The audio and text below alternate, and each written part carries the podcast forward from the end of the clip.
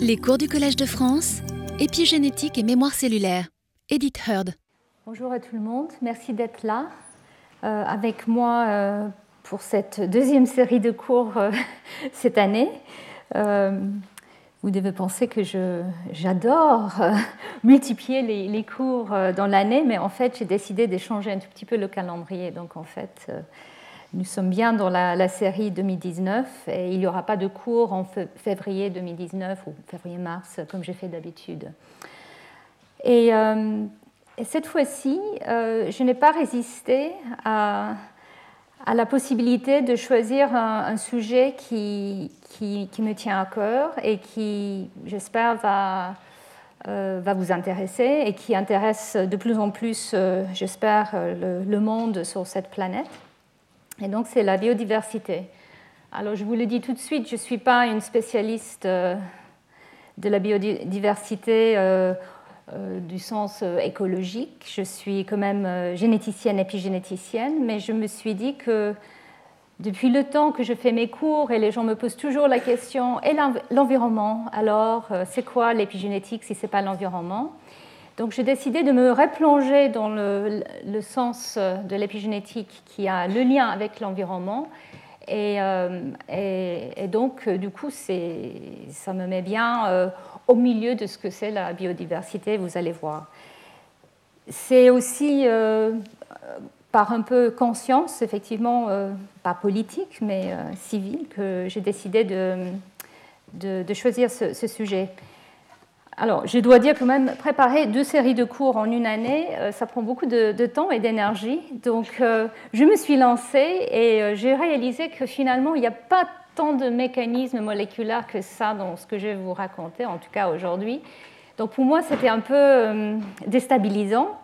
Parce que, étant généticienne, j'aime bien rentrer dans les, mécanismes. Mais bon, néanmoins, je pense que, j'espère, je vais vous faire une sorte panoramique de, des systèmes, euh, des organismes que, les gens commencent à, qui, les gens étudient, et donc euh, les possibilités maintenant avec les nouvelles technologies et les approches pour vraiment euh, attaquer les questions des bases moléculaires de la biodiversité.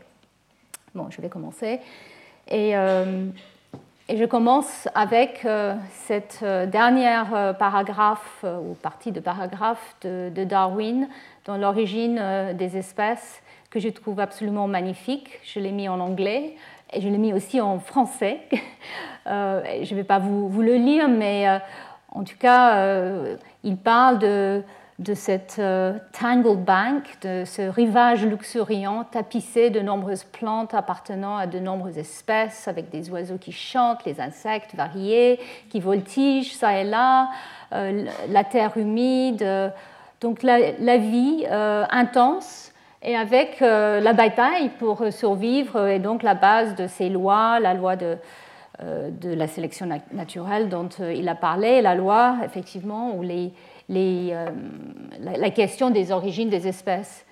Et euh, en commençant avec ça, c'est bien pour, euh, pour montrer à, quel point cette diversité d'espèces et d'organismes est, est, important. Et, beaucoup de gens le remarquent maintenant. combien de fois vous voyez en ouvrant la fenêtre les moineaux, euh, tout un tas de mouches et moucherons différents. Je me souviens, moi, euh, petite, même à Londres, on avait euh, souvent bah, trop de bêtes, en fait, ça, nous embêtait. Et maintenant, il n'y a plus, enfin, il y a très très peu. Et, et ça va à une vitesse incroyable. Donc voilà, L'ouverture, c'est quand même par Darwin, et vous allez voir pendant tous les, cette série de cours, je vais revenir très souvent à Darwin. Donc je, commence en, définissant un tout petit peu ce que je veux dire par la biodiversité. Euh, je pense que vous, vous imaginez tous, c'est toute la variété de vie sur Terre, toutes les formes et toutes les interactions. Apparemment, c'est un mot qui a été utilisé pour la première fois officiellement en 1985. J'avoue, je n'ai pas vérifié, mais euh, je, pensais que c'était un mot qui, existe depuis longtemps, mais en tout cas, euh, on l'utilise euh, pour décrire cette variété sur Terre depuis quelques décennies seulement. C'est aussi une mesure de la santé d'un écosystème de, notre planète. Et, il faut souligner que chaque organisme fait partie d'un écosystème, d'un biome aussi on peut l'appeler, qui dépend d'autres organismes et aussi de l'environnement physique.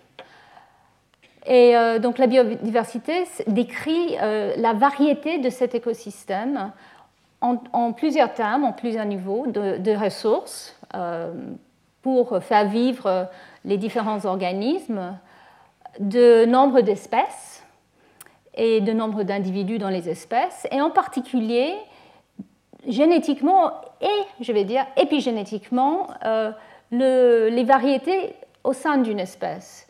Donc c'est à toutes ces échelles en fait que la biodiversité euh, euh, a, sa place, enfin toutes ces échelles ont leur place dans la biodiversité.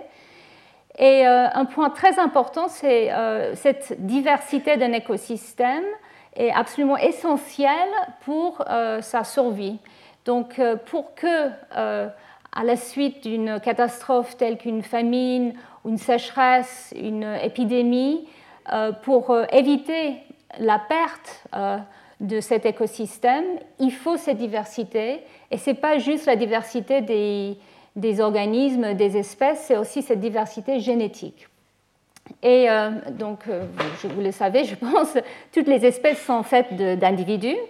Donc, à l'exception des clones, et on a souvent parlé des, clones dans mes cours, on va reparler parce que c'est c'est des individus qui sont génétiquement euh, presque identiques, donc euh, comme les, jumeaux, euh, mais c'est quand même assez rare, en tout cas chez, l'humain, mais dans d'autres espèces, on les trouve, et je vais revenir sur ça pendant ce cours. Mais mis à part les clones, tous les individus d'une espèce ont une combinaison unique de gènes ou de variants de gènes. Nous avons tous les mêmes gènes dans notre génome ici, dans cette salle. Par contre, nous avons tous des combinaisons de variants de ces gènes qui sont différentes. Donc nous sommes tous uniques et euh, dans la, plupart des, populations, effectivement, ça, c'est le cas.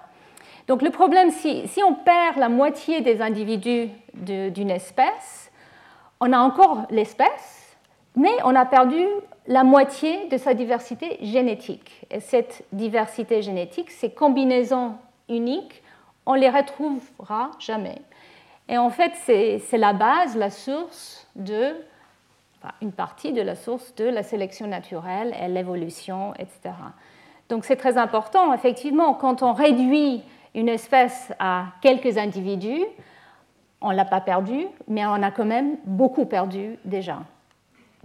Donc voilà, pour moi, la biodiversité euh, peut être euh, la diversité au sein d'un individu. Vous allez voir ça surtout la semaine prochaine. Je vais beaucoup parler de cette biodiversité au sein d'un individu. Ça peut être au niveau de ses propres cellules ou ça peut être aussi au niveau de l'écosystème qu'il porte, comme chez nous, euh, les humains. Euh, nous avons des, cellules qui diffèrent, même si c'est les mêmes types de cellules, mais il y a une biodiversité liée à l'épigénétique. Et nous portons aussi sur nous et dans nous euh, tout un tas de bactéries, un microbiome absolument énorme et complexe. Donc, au sein d'un individu, quelle est la biodiversité? Au sein d'une espèce, et je vais parler surtout de ça aujourd'hui, la différence entre individus au sein d'une espèce, qui n'est pas que génétique, vous allez voir. Entre espèces, et c'est surtout cette entre espèces qui, est souvent liée avec la biodiversité. Je vais parler un peu de ça euh, lors du, dernier cours, quand on va parler de la spéciation justement et euh, dans, le, contexte de l'évolution. Et bien sûr, au sein des écosystèmes. Et donc, comme je l'ai dit, je ne suis pas écologiste, mais euh, tout ce que je vais dire doit être bien sûr considéré comme étant la vie au sein d'un écosystème. Donc je fais euh, la justification sur le pourquoi j'ai choisi cette thématique. Donc ici vous voyez un récif coral, de corail euh, et donc, comme je l'ai dit, la biodiversité euh, se trouve à, tous ces différents niveaux les gènes, les espèces, les populations, les individus au sein des, populations, les communautés des créatures et des écosystèmes entiers comme les forêts et euh, les récifs comme celui-ci. Et donc, c'est là où la vie peut se poursuivre en interagissant avec l'environnement physique. Et donc ces interactions ont fait que notre planète est habitable depuis des milliards et des milliards d'années. Et on doit aussi considérer que cette biodiversité représente toute, on va dire, la connaissance euh, au, cours de l'évolution sur des, millions d'années. Donc euh, chaque individu, chaque espèce est euh, l'issue de cet, on peut dire, apprentissage, cette vie, sélection naturelle. Et donc les conditions environnementales de, la Terre, de notre planète, euh, dans chacun des, micro-environnements, de chacun des, écosystèmes, influencent la manière que cet écosystème a évolué.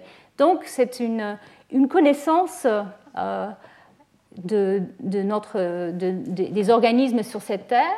Et donc il y a, il y a cette notion qui, maintenant euh, est souvent utilisée dans la, littérature que que nous sommes en train de brûler la librairie de, la vie. En fait, avec toute la destruction euh, des écosystèmes qui, sont en cours, les destructions massives, la déforestation, euh, la destruction des, des, récifs de corail, la pollution qu'on trouve en mer, dans les lacs, dans les rivières, bien sûr le changement climatique et tout un tas d'autres effets humains. Euh, sont en train de, générer une crise euh, qui est totalement euh, hors comparaison. Et très récemment, il y a eu le rapport du World Wildlife Fund, Living Planet Report, qui décrit ça très bien. Donc, pour ceux d'entre vous qui, qui n'ont pas encore vu, c'est disponible online. Et, et voilà, là-dedans, vous pouvez euh, voir l'étendue de, la catastrophe. Euh, en 2010, il y a eu une première, un premier sommet qui a essayé de, de, de, capter le degré euh, de la catastrophe et de, de, mettre en place des mesures. Chaque pays qui a participé euh, a accepté de mettre en place des mesures pour préserver euh, la biodiversité. Je pense qu'en France, le choix de l'animal symbolique qui était l'ours. Euh, mais en fait, on réalise que les choses sont beaucoup, beaucoup trop, sont allées beaucoup trop loin. Et donc ici, quelques chiffres. Le nombre d'animaux qui vivent sur Terre a diminué, on pense peut-être par moitié depuis 1970 nous avons perdu 75% de cette diversité génétique dont je parlais euh, euh, dans tout ce qui est euh, l'agriculture. Nous avons aussi totalement utilisé ou surexploité 75% des poissons dans nos océans pour tout ce qui est notre nutrition un tiers ou plus euh, des, récifs euh, ont été euh, soit détruits complètement ou sont en cours de destruction. Et la déforestation des forêts tropicales en, particulier, nous pensons, pourrait compter jusqu'à 100 espèces perdues par jour. Et donc, on est actuellement en train. Il y a des papiers, euh, j'ai failli euh, vous faire tout un bilan, mais on parle déjà on parle de la sixième extinction en masse de notre planète, qui est euh, bien sûr générée par, par nous, l'homme. Et donc, ici, vous voyez rien, mais c'est les quatre chapitres de ce rapport qui soulèvent le pourquoi, pourquoi la biodiversité est importante. Évidemment, nous, pouvons, nous, ne pourrions pas être là euh, en train de, se voir avec la lumière, de s'habituer, de s'alimenter si on n'avait pas une biodiversité. Tout, toute notre vie dépend de cette biodiversité. Tout, aussi nos, nos luxes euh, sont totalement dépendants de cette biodiversité. Et bien sûr, la santé aussi euh, est très dépendante de cette biodiversité. Et ici, je vous montre une carte euh, et c'est la partie que je, trouve euh, la plus effrayante en très court terme. C'est les maladies émergentes dans différentes parties du monde parce que nous sommes en train de déstabiliser ces, écosystèmes. Et nous, nous avons une réduction de la biodiversité qui va conduire à des épidémies de différentes sortes. Et dans cette carte, vous pouvez voir le, pourquoi euh, pour chacune de ces, épidémies, que ce soit Ebola, le SARS, il y a euh, des bons euh, critères de, perturbation des écosystèmes pour que ces, choses puissent arriver et encore plus souvent. Donc, donc voilà, il faut, il faut y songer et et donc, même si euh, les pertes sont déjà euh, énormes, la bonne nouvelle, c'est que ce n'est pas encore trop tard pour réverser euh, cette tendance. ici, je vous montre une, photo, une, photographe d'une région au Brésil. C'est le photographe Sebastião Salgado. Je ne sais pas si vous avez vu le film Le sel de la terre, un film magnifique et il montre comment, euh, après avoir toutes ces décennies euh, où il était photographe euh, des, choses parfois les plus effrayantes que l'humain peut faire à, d'autres humains, il a décidé de photographier les animaux et il a décidé aussi, il le dit dans le film, pour se, pas pour se soigner, mais pour se soulager de tout ce qu'il a vécu et vu, il a décidé de réplanter euh, la ferme ou le, terrain, euh, la forêt, qui était une forêt de son père, qui a été totalement euh, détruit, déforesté pour justement avoir les animaux, les, vaches, etc. Et c'était en 2000, voilà une photo de, la ferme avec l'environnement. Il n'y avait plus d'eau, plus de, plus de ruisseaux, plus, plus d'écosystèmes, enfin quasiment. Et juste en 13 ans, il a réussi à replanter euh, toute la région.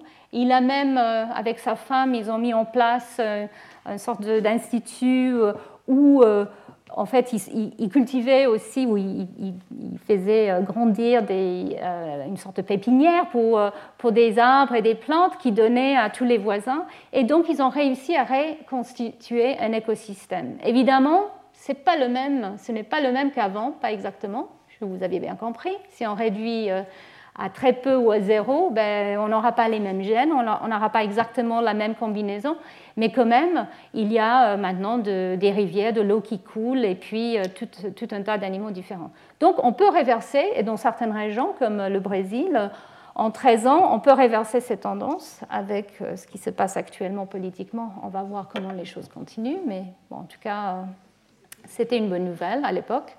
Et voilà, ça je trouve c'est magnifique comment dans, nos mers où euh, effectivement les, récifs de corail sont, totalement euh, détruits, comment on peut reconstituer une récif artificiellement? Donc ça a été fait plusieurs fois. Et ça, c'est le cas le plus récent que j'ai vu aux infos, c'est au Liban, où ils ont pris des tanks euh, qu'ils ont resubmergés dans l'eau. Et, ça, ça c'est pas le même tank, ça n'a pas eu le temps. Mais voilà, en fait, on peut reconstituer un écosystème dans les océans.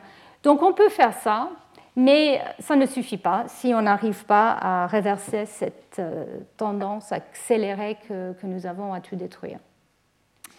Et donc moi, euh, je suis qu'une scientifique, et la science, euh, c'est l'économie des connaissances. Et avec la compréhension de ce que, de, des êtres vivants sur Terre, avec une compréhension de comment ces êtres vivent ensemble et avec dans un environnement.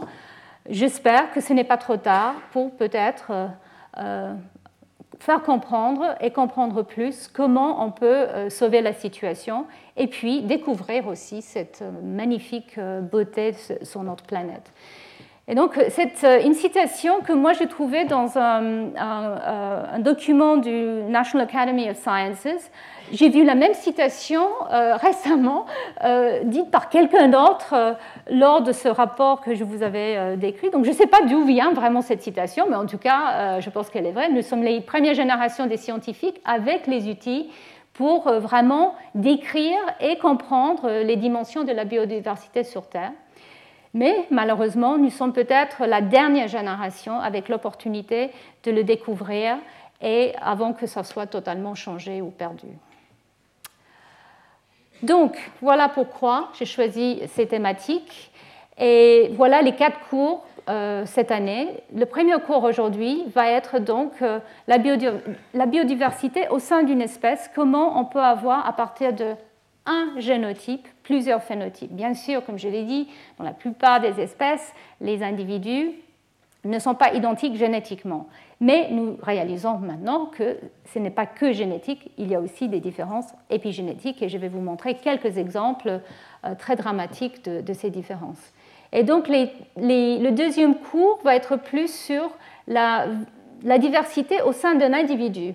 Donc comment euh, un individu peut effectivement exprimer euh, différents gènes à différents, euh, différents, dans différentes cellules. Ça peut être euh, au sein d'un organisme ou ça, ça, peut être une population de bactéries aussi. Euh, et puis le troisième cours va être effectivement l'influence de l'environnement sur les mécanismes épigénétiques et leur éventuelle transmission, soit à travers des divisions cellulaires, soit à travers les générations. Et je sais que il y a beaucoup, beaucoup de gens qui sont intéressés par cette possibilité de, pouvoir transmettre de l'information entre que l'ADN d'une génération à l'autre. Et euh, dans beaucoup d'espèces, c'est clairement euh, quelque chose qui, peut avoir lieu. Le dernier cours, euh, en décembre, ça sera le rôle de l'épigénétique dans la plasticité phénotypique et l'évolution des réponses adaptatives. Et après ce cours, il y aura un séminaire ben, par un, très grand scientifique amateur de la biodiversité, de l'évolution, Sean Carroll, et puis un très grand écrivain. Je ne sais pas si vous avez lu euh, des livres de Sean Carroll. Il est aussi très amateur de la France. Il aime beaucoup la France et euh, donc il viendra pour quelques jours. Et il va parler surtout de un petit peu de sa recherche que je trouve passionnante.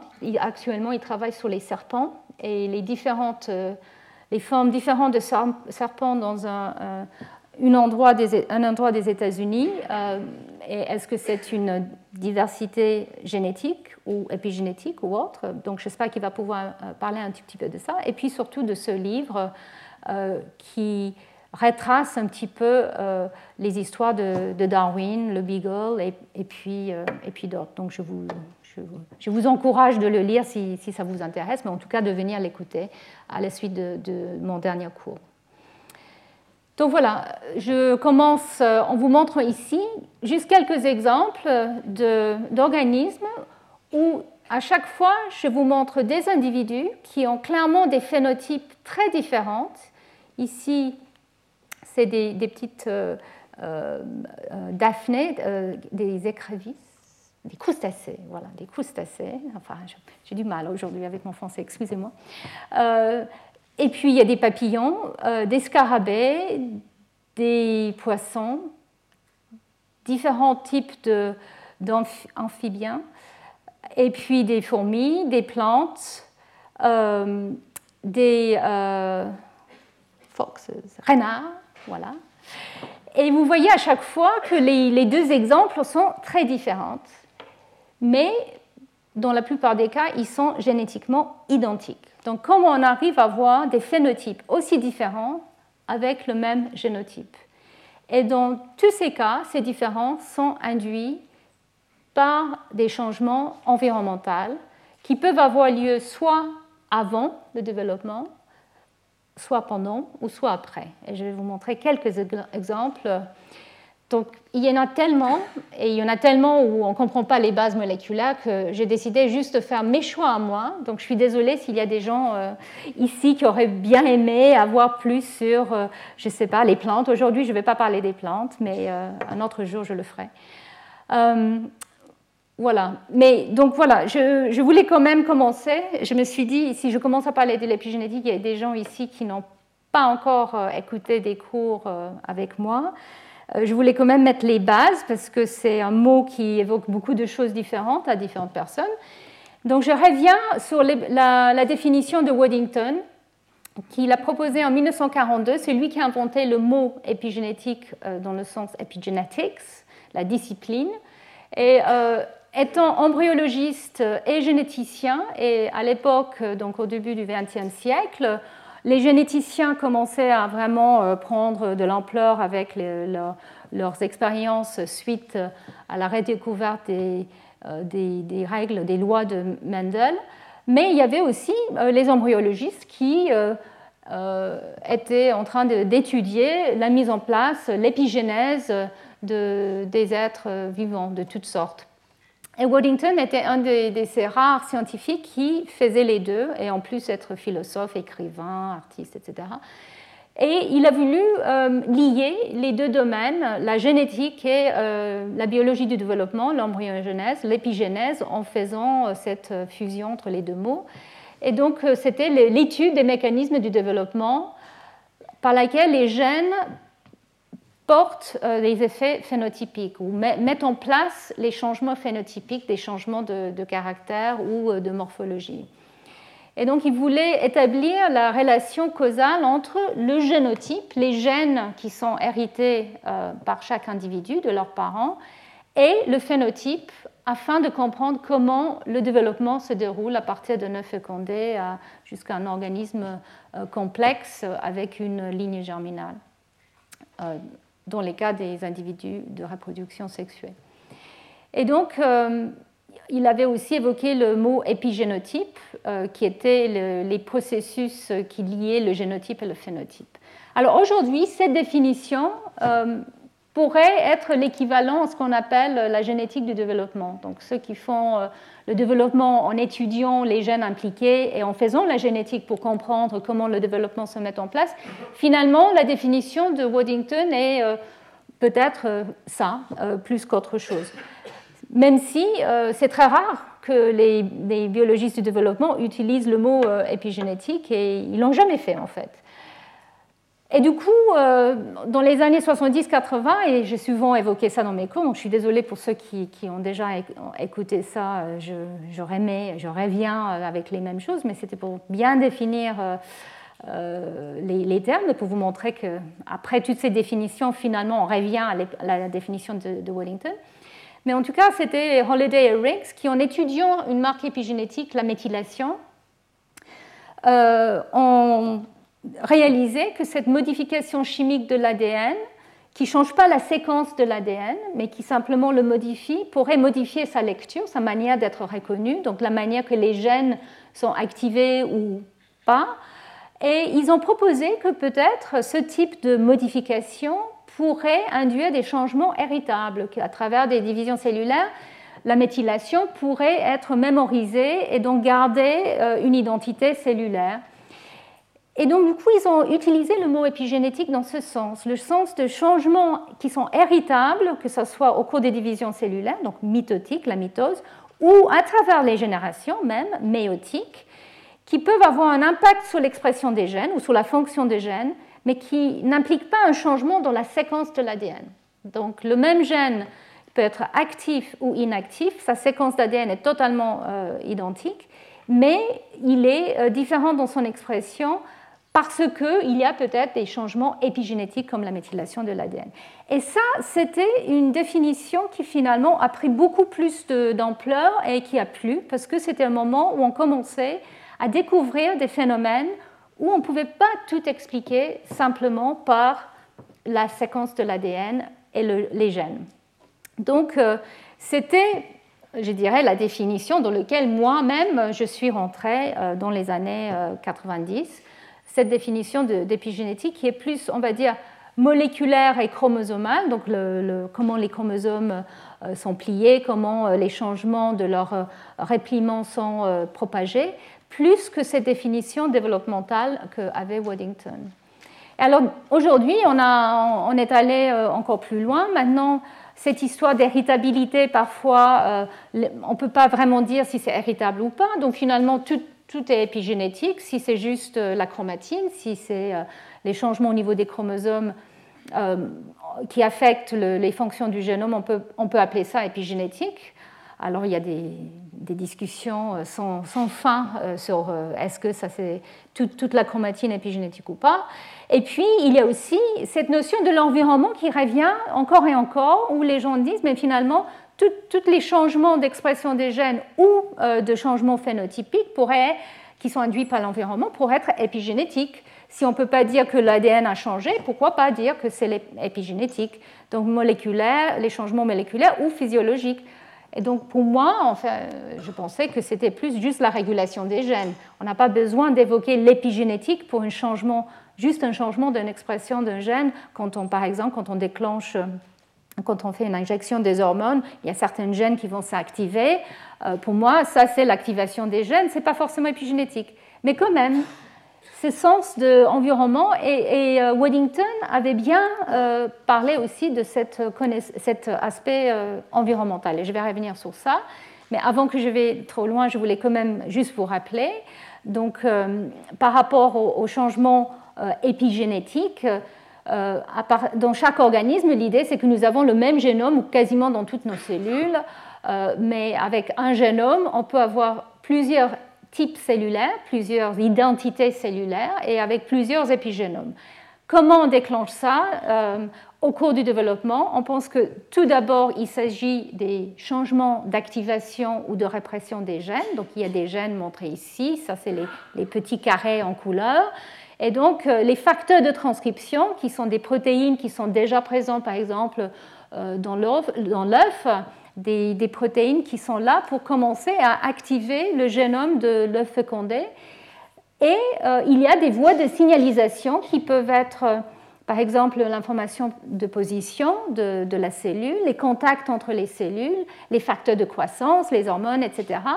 Et donc, c'est cette chorégraphie entre les, signaux et les facteurs qui sont là qui mettent en place le programme génétique, le programme d'expression des gènes, qui devient progressivement de plus en plus raffiné avec la détermination des cellules et l'identité cellulaire qui, est mise en place.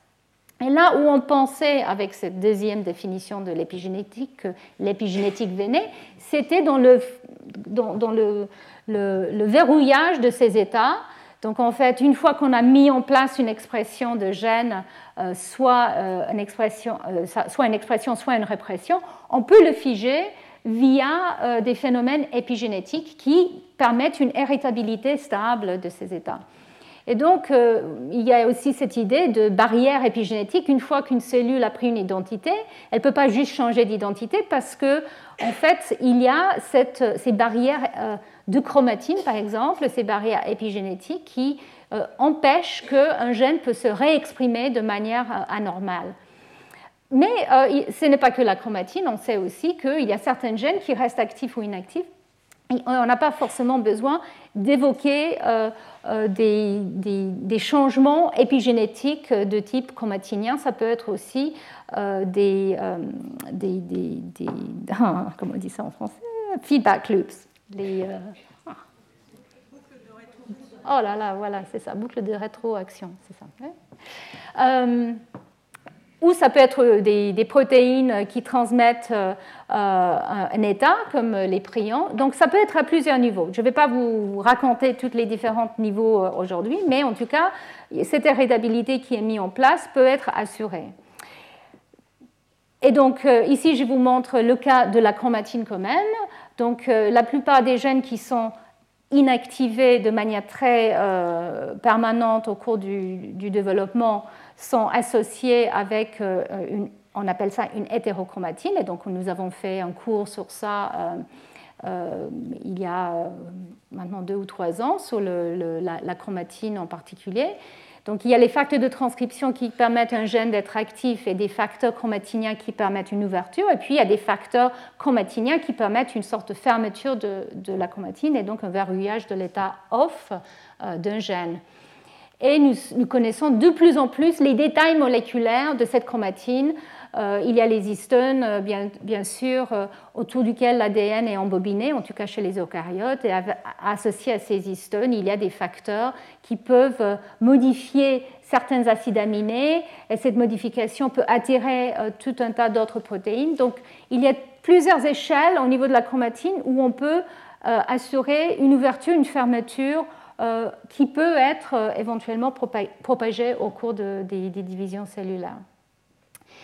Mais nous savons aussi qu'on peut altérer ces épigénomes et ces états d'expression des gènes. Donc on, sait par exemple dans le cancer qu'on trouve des épigénomes très différents et très remaniés, euh, les génomes aussi, mais les épigénomes aussi, et ça on a parlé de ça en 2016 pendant mes cours. Donc il y a des changements au niveau de l'épigénome qui sont euh, déclenchés par l'environnement ou par le stress, l'hypoxie par exemple, il y a aussi des changements qui, qui arrivent, qui apparaissent progressivement avec l'âge, peut-être par accident, parce qu'il n'y a pas une fidélité de propagation de certaines marques. Mais il y a aussi la possibilité, et pas forcément euh, euh, souvent euh, chez les mammifères, mais en tout cas de générer des nouveaux phénotypes à partir d'une cellule, à partir d'un stade, on peut prendre tout un autre trajet, activer différentes, différentes parties du génome. Et, c'est là où c'est de ça que je vais parler surtout aujourd'hui. Alors nous savons que même chez les, cellules euh, chez, les mammifères, dans les cellules, on peut faire ce qu'on appelle une transdifférenciation maintenant, où on prend euh, des, protéines, euh, des facteurs de transcription d'une cellule, et on peut la forcer de différencier ou de changer d'identité même sans passer par une division cellulaire. Donc, les gens qui, regardent ça se disent, mais en fait, il n'y a, pas besoin d'évoquer l'épigénétique euh, ou la chromatine. En fait, c'est que les facteurs de transcription qui, gèrent euh, quels sont les gènes activés ou pas. Et les facteurs de transcription, bien sûr, ils vont aller cibler très précisément une, séquence euh, d'ADN ou plusieurs qui sont présents à côté des gènes dans le génome. Donc, il y a une précision avec les facteurs de transcription. Mais néanmoins, on pense que ces changements demandent une on va dire, remaniement de la chromatine. Il faut défaire la chromatine qui est trop compactée, inaccessible. Les facteurs de transcription ne peuvent pas accéder à l'hétérochromatine. Et puis, donc, il faut l'ouvrir. Et il faut fermer la chromatine qui, euh, qui est euh, présent sur un gène qui a été actif, sinon il y a un risque que le facteur de transcription va revenir. Donc il, il y a toute une dynamique, on va dire, de reprogrammation que nous sommes en train de, comprendre, surtout quand on fait euh, euh, les cellules IPS, par exemple. Mais vous allez voir, il y a euh, des, conditions ou des états où on ne comprend vraiment pas, même si on voit des phénotypes absolument dramatiques apparaître, on ne sait pas exactement à quel niveau l'épigénome change pour que ça se passe. Et ces nouveaux phénotypes peuvent être adaptatifs, en fait, fonctionnels et utiles ils peuvent être ce qu'on appelle inévitables, c'est-à-dire que quand on, induit euh, un, changement environnemental, on aura toujours le même changement, même si euh, ça peut être neutre, ce n'est pas quelque chose qui est avantageux ou pas, ou ça peut être délétère dans, certains cas. Donc voilà, ça c'est pour vous montrer les, signaux.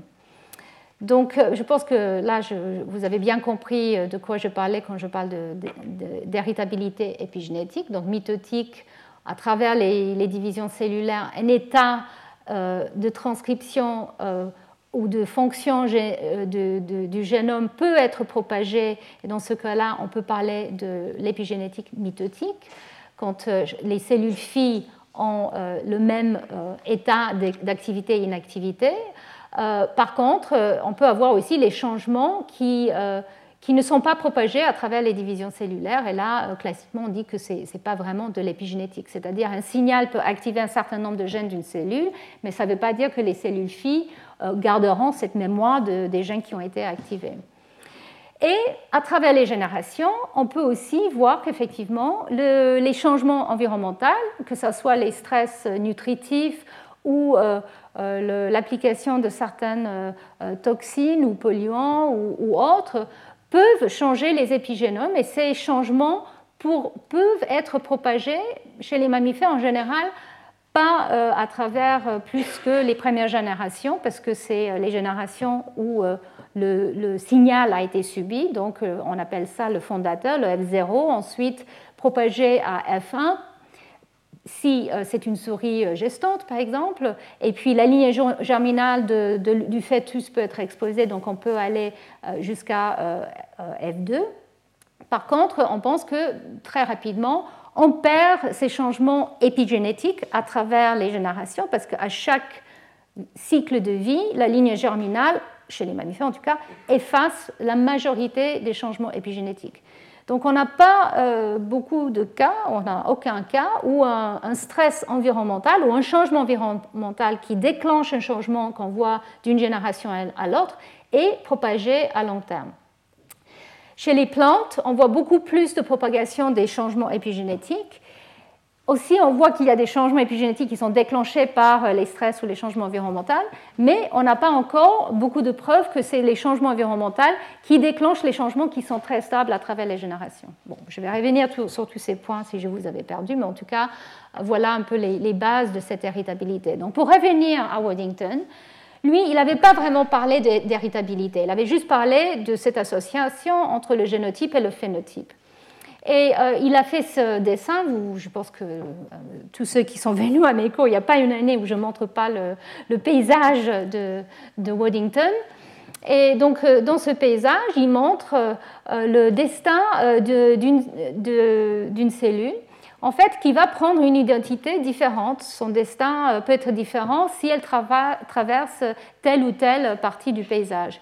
Et ce paysage est fait par euh, ce qu'il appelait les PEGs, les, gènes en fait, qui permettent euh, l'expression des gènes qui permettent de euh, créer un, paysage particulier. Donc chaque cellule aura ce destin et progressivement devient de plus en plus étroit dans, dans, ce que peut faire la cellule. Donc c'est une c'est quelque chose qui a été utilisé maintes fois. Donc, quand on, change de destin, on reprogramme une cellule, il faut traverser par euh, par ces collines, donc c'est difficile, il faut, il faut dépasser ces, barrières, on va dire, épigénétiques. Mais en tout cas, ça, ça, il, a, il, a, parlé dans ses, ses œuvres justement euh, de, de l'environnement et euh, dans le, le, stratégie des gènes que c'est le lien avec l'environnement qui permet euh, euh, la cellule d'avoir son dessin. Donc l'environnement dans le contexte de l'embryon, c'est l'environnement du gène, ce n'est pas l'environnement forcément de la cellule euh, dans une liquide, etc. Mais il a quand même parlé de l'environnement dans plusieurs contextes, dans, dans, ses, différents travaux. Et il a proposé qu'en fait, euh, ce paysage est, fait, comme je l'ai dit, par des réseaux de gènes. Et vous allez voir que de plus en plus maintenant, on réalise qu'effectivement, beaucoup de changements phénotypiques, on parle, en fait, il faut, étudier toutes les réseaux. On ne peut pas juste étudier un ou deux gènes, c'est un réseau de gènes qui peuvent être interdépendants, qui permettent euh, telle ou telle voie d'être prise. Il a aussi euh, évoqué et montré qu'il y a ce qu'on appelle du tamponnage, la canalisation, Jusqu'à un certain point, euh, les variations, euh, que ce soit au niveau du génotype ou au niveau de l'environnement, c'est les signalisations, ne vont pas affecter le destin euh, de la cellule. Et donc justement, il y a des moyens pour canaliser ces variations pour que les choses ne, ne se passent pas, pas comme il faut. Mais vous allez voir, il y a des exemples où clairement cette canalisation un peu mis de côté pour justement choisir différents destins au cours du développement ou même à l'âge adulte. Et euh, il a déjà proposé que certaines mutations des gènes peuvent changer la topologie de ces paysages, donc euh, qui peuvent conduire à une autre voie par la cellule, et que si simplement on perturbe l'expression de, ces gènes, on peut voir que le destin de la cellule change. Et euh, donc il a parlé aussi de, la plasticité développementale et phénotypique. Donc il y a des, voies alternatives avec le même génotype. On peut avoir différents phénotypes et puis différents épigénotypes. Donc même si le développement euh, est normalement un processus bien, on va dire, défini, canalisé, il faut, dans certaines espèces, et beaucoup moins chez nous, mais dans d'autres espèces, c'est important de pouvoir choisir un différent destin en fonction de l'environnement dans lequel on vit. Et ici, je voulais juste vous montrer un exemple d'un de ces papiers. Lui, il travaillait beaucoup sur la drosophile, la mouche drosophile. il a montré que le développement des ailes est affecté par au moins 30 euh, 30 gènes différents. Et, euh, et, donc, en fait, il, il a proposé qu'il y a au moins 15 processus différents qui sont affectés par euh, ces différents gènes pour qu'une euh, aile normale soit correctement mise en place. Donc Waddington avait beaucoup fait, beaucoup réfléchi déjà à l'époque, mais comme je vous avais dit, en fait, cette notion d'épigénétique qui était le lien génotype, phénotype et environnement était un peu mis de côté, mais euh, maintenant, ça revient. Et donc, euh, maintenant, de plus en plus, nous, les épigénéticiens, sommes en train de redéfinir le, sens de ce mot et on commence à réconcilier toutes ces définitions différentes, parce que finalement, les cellules et les organismes doivent stabiliser les réponses phénotypiques à des changements d'environnement. et effectivement, quand on regarde les modèles sur lesquels les gens ont travaillé, la plupart des modèles sont relativement stables. Les, organismes modèles sur lesquels on travaille, en général, ne montrent pas énormément de, de plasticité phénotypique. Et peut-être pour une bonne raison, euh, c'était perturbant, enfin pour les scientifiques qui ont choisi il y a des décennies ou des siècles de travailler sur des levures, les mouches, etc., c'est une, variation trop importante était difficile à, cerner. Si l'environnement affectait trop le phénotype attendu, c'était difficile et c'est devenu quasiment impossible de penser à travailler sur ce type d'organisme quand l'ère de la génétique est venue, comme vous, allez le voir. Donc en fait, cette euh, combinaison d'un changement phénotypique qui est induit par l'environnement, mais qui doit quand même être stabilisé une fois que le changement euh, est parti, donc euh, réconcilie, je pense, toutes ces notions différentes de l'épigénétique.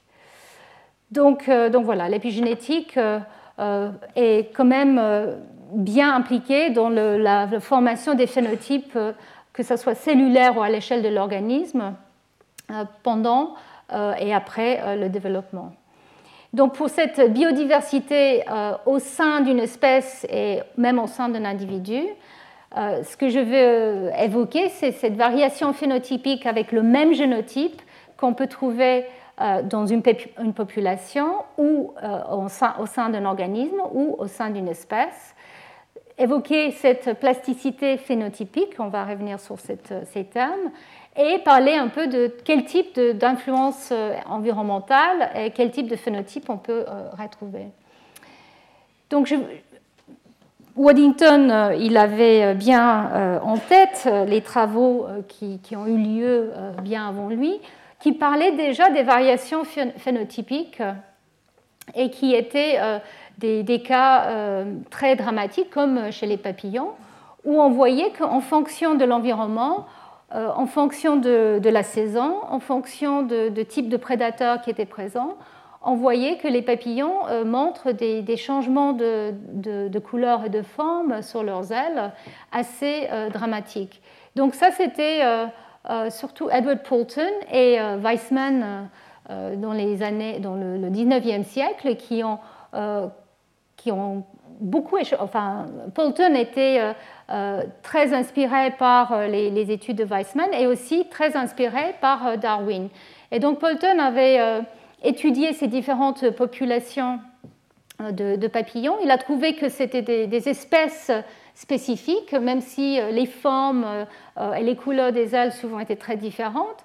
Il a fait tout un travail pour montrer qu'elles étaient, euh, euh, de manière, euh, elles étaient isolées de manière reproductive, donc bien des espèces. Et c'était à une époque où, après la publication de, l'origine des espèces de Darwin, cette notion d'espèce avait beaucoup de mal à passer. Et Poulton était un fervent supporter de, Darwin et ses, écritures sur, sur, ça étaient, intéressantes. Il a aussi beaucoup échangé avec Wallace qui était, euh, si vous voulez, le, compétiteur de, Darwin, qui avait aussi pensé au même euh, schéma euh, d'évolution que Darwin, mais il n'a pas eu autant de succès. Mais en tout cas, Poulton et Wallace avaient aussi échangé. Poulton était conscient aussi que Wallace avait décrit qu'au sein d'une espèce, on avait beaucoup, beaucoup de variations. Et donc, il y avait euh, cette notion de variété qui n'était pas euh, forcément, euh, enfin, qui, était très important au sein de certaines espèces et qui était très liée avec l'environnement. Et puis, c'était au début du XXe siècle que Richard Volterek a commencé à étudier ces, petites espèces de, de, crustacés que je vous avais montré tout à l'heure, donc les, les daphnées et qui, sont, euh, qui peuvent euh, passer d'une forme de reproduction sexuée à une forme de parthénogenèse. Donc en fait, où c'est euh, les femelles qui se reproduisent sans reproduction sexuée, donc sans brassage de leur génome, donc c'est des clones. Et, et donc c'était en étudiant les daphnées que Volterek a réalisé à quel point elles sont sensibles à la présence de, prédateurs elle change totalement de morphologie. Et donc, il, a proposé euh, un, terme sur lequel je vais revenir dans des, cours euh, euh, suivants, qui est le, nombre de réactions, reaction norm, pour décrire à quel point le phénotype d'un individu dépend de l'interaction entre son génotype et, et l'environnement. Donc, pour deux individus, génotype A et génotype B, en fait, ils montrent à quel point, avec les environnements différents, on a le, même type de trait ou pas. Et donc, c'est une manière de mesurer cette variabilité. Et pour le cas des, des Daphné, euh, ici, vous voyez les, deux individus qui sont euh, génétiquement identiques, et vous voyez euh, une forme très différente qui est une sorte de, casque qui est produite lorsque la, la, Daphné est exposée à un prédateur. quand il y a un prédateur, il y a des signaux chimiques, des, des, molécules qui déclenchent ce changement assez rapidement. Et euh, ces, changements, on appelle ça euh, des, casques, peuvent même être transmis à la génération suivante.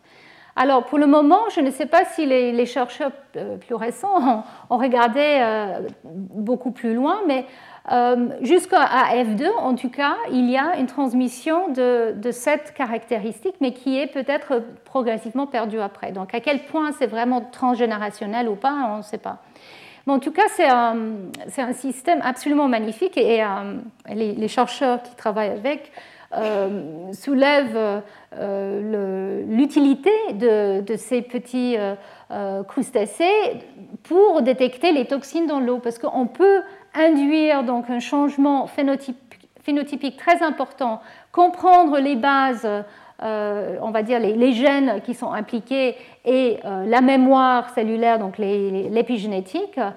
Et puis, c'est peut-être aussi une manière de, euh, tester la propreté des eaux, etc. Donc, en fait, c'est quelque chose qui. C'est un modèle, je pense, qui, qui, va retrouver un élan dans les années à venir, alors que c'était un peu mis de côté depuis, depuis cette époque où, où il, elle a été étudiée par Volterek.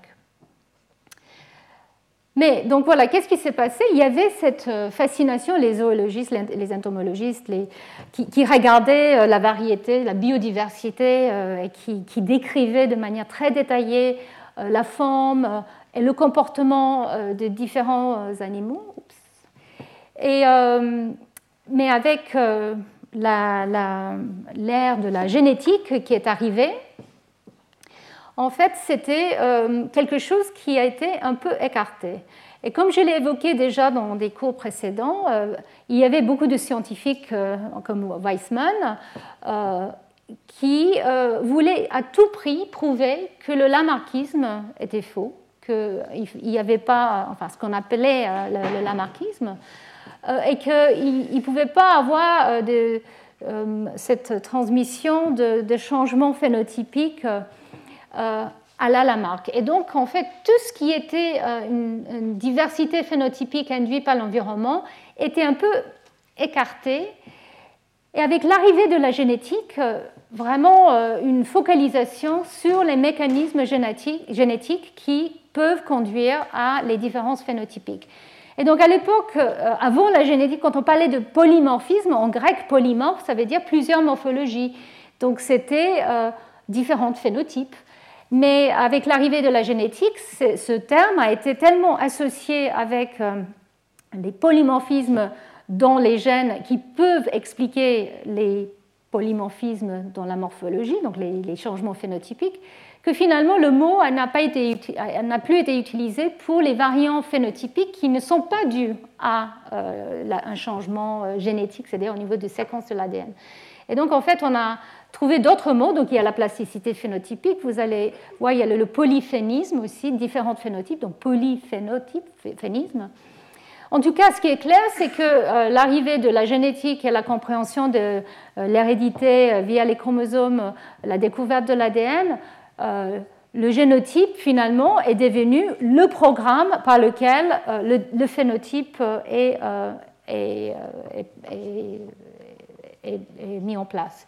Donc, euh, ce, métaphore est encore euh, été extrêmement puissant et toujours très puissant pour comprendre les bases du développement et d'évolution. Et, euh, on trouve toujours des, chercheurs qui, en fait, ne veulent pas trop penser à, à, tout ce qui est changement, effectivement, en dehors des changements de la séquence de l'ADN. Mais on va voir qu'il faut quand même y penser. Donc, l'idée qui, est très très prévalente encore, c'est qu'un génotype va dicter un phénotype. Et puis, on peut vraiment comprendre les caractéristiques d'un organisme juste en regardant la séquence de son ADN. Et donc, le séquençage du génome humain en 2000, je vous l'ai déjà vu plusieurs fois, je pense, pour, euh, pour moi représente le changement, euh, peut-être l'appréhension euh, de, de l'homme face à son ADN avec cette dogme que, effectivement, si on comprend votre ADN, on va comprendre votre ARN et vos protéines et du coup, toutes vos caractéristiques. Alors que c'était évident qu'on ne pouvait pas vraiment tout comprendre et, et on ne comprend toujours pas. Mais euh, il fallait quand même euh, passer à, autre chose. Et donc là, je, cite, euh, donc c'est le livre de Richard Lewontin, The Triple Helix, où il parle de Sidney Brenner, donc le prix, prix Nobel, qui a même dit, il a prédit que un jour, on pourrait effectivement faire une computation d'un organisme. On a juste besoin de deux choses, le génome et des ordinateurs qui peuvent réaliser ça. Donc, euh, je suis assez étonnée parce que j'ai beaucoup d'admiration pour Sidney Branham, mais euh, peut-être que c'était une blague parce qu'il a aussi un sens d'humour très, très aigu. Mais en tout cas, euh, j'avoue qu'il y a quand même beaucoup de, chercheurs qui, pensent qu'effectivement, on pourrait aller très très loin juste avec le, génome. Mais il y a cette notion de variabilité et surtout d'environnement qu'il ne faut pas oublier. Et donc, euh, comme je l'ai dit, c'était dans ce contexte que le, terme épigénétique a ressurgi et est devenu euh, euh, très intéressant surtout dans le contexte des, variations phénotypiques où on sait que le génotype ne change pas, comme les Daphné, mais vous allez voir plein d'autres exemples aujourd'hui et la semaine prochaine. Et donc ces phénotypes, comme je l'ai déjà dit, peuvent, commencer à, être présents avant et pendant ou même après le développement. Ces changements phénotypiques peuvent être très stables, on appelle ça des morphes, ou plastiques. Et comme je l'ai dit, fonctionnels, inévitables ou accidentels. Donc, euh, pour moi, actuellement, on vit, enfin, vit une renaissance euh, du mot épigénétique de, Waddington dans le sens euh, qu'il avait évoqué. Et ici, je vous montre, en mettant très centré sur les humains, qui est peut-être pas c'est pas comment dire c'est pas mon modèle préféré j'avoue mais euh, il y a beaucoup beaucoup d'intérêt sur, nous-mêmes. Et donc euh, quels sont les, changements environnementaux qui peuvent induire des changements phénotypiques euh, chez nous? Donc il y a quand même une réalisation que évidemment la nutrition l'exposition à des polluants fumer du tabac, tous ces facteurs environnementaux peuvent avoir un impact sur notre physiologie. La question, bien sûr, c'est à quel point ces, impacts euh, ne changent pas le génome. Et il y en a beaucoup qui changent quand même le génome, qui induisent des mutations dans l'ADN, comme le, tabac, comme les toxines euh, issues des, usines que, nous respirons, issues des, voitures. Mais il y a aussi des changements qui peuvent être pas forcément euh, au niveau de la séquence d'ADN, mais peuvent être juste l'expression des gènes et euh, les changements au niveau de l'épigénome. Et à quel point, eux, ils peuvent être propagés au cours de la vie, et même à travers les générations. Et euh, il y a aussi cette notion de, de l'âge, l'âge où il y a eu l'exposition, et puis jusqu'à quel point le changement est conduit au cours de l'âge. Donc, au cours du développement du fœtus et euh, beaucoup plus tard euh, au cours du vieillissement. Et nous savons aussi qu'il y a des changements, des variations euh, au sein d'une cellule, d'une type cellulaire. On peut voir des changements au niveau de, de, phénotype. Ça peut arriver avec des, des stimulus de type hormonal, mais ça peut aussi arriver dans un contexte, on va dire, non déclenché mais avec euh, des phénomènes de stochasticité. Et donc, on va parler euh, pas mal aussi de la stochasticité euh, la, semaine prochaine. Et donc, tous ces signaux environnementaux peuvent conduire à un changement de l'expression des gènes, un changement de l'épigénome comme la, méthylation de l'ADN. Et ces changements peuvent conduire à un changement de fonctionnement de nos cellules ou même, dans certains cas, d'identité cellulaire.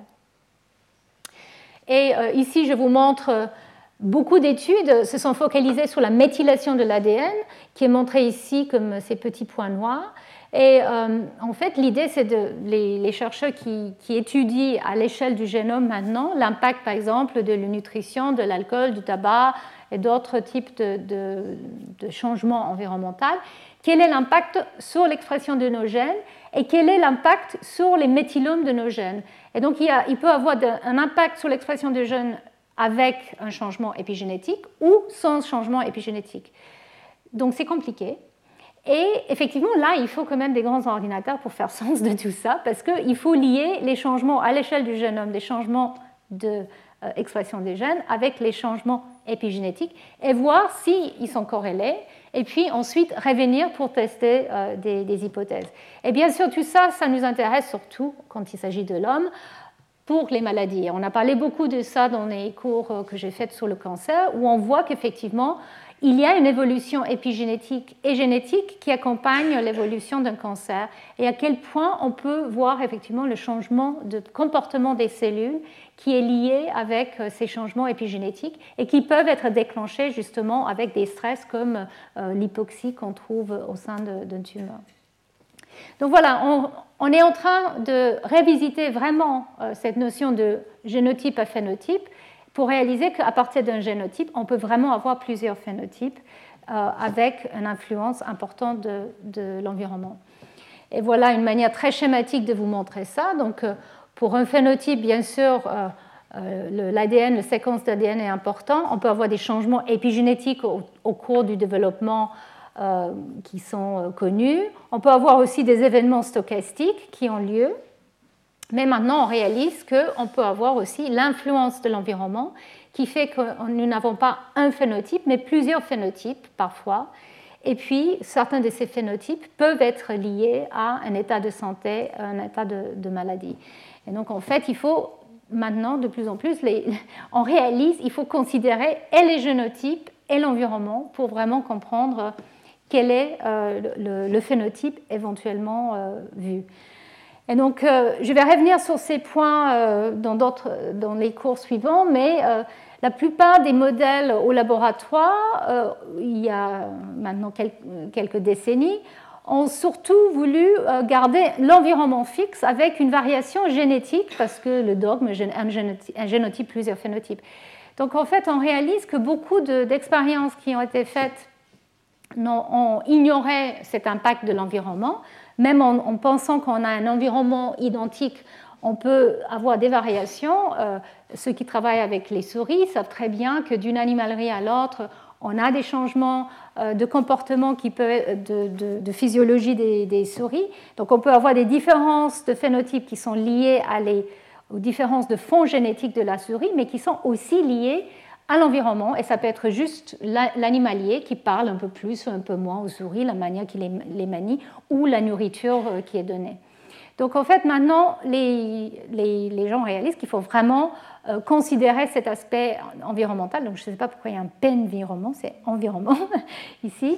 Et donc l'idée, c'est de aussi prendre des, des, des, êtres, euh, si possible, génétiquement identiques pour uniformiser ça, cet aspect génotype et ensuite de pouvoir étudier de manière spécifique l'impact de l'environnement, le, moment de cet impact, le, fenêtre de temps où il y a cette sensibilité à l'environnement, et de voir aussi à quel point les changements stochastiques arrivent et peuvent être plus ou moins fréquents en fonction de euh, l'état euh, environnemental dans lequel se trouve euh, un être, un embryon. Donc en fait, euh, c'est quelque chose de très important de, garder en tête. Tout ce schéma, ce n'est pas juste le génome, ce n'est pas juste les événements stochastiques euh, au cours du développement, c'est aussi le lien avec l'environnement. Et c'est tout ça qui fait les phénotypes divers que nous, que nous voyons autour de nous.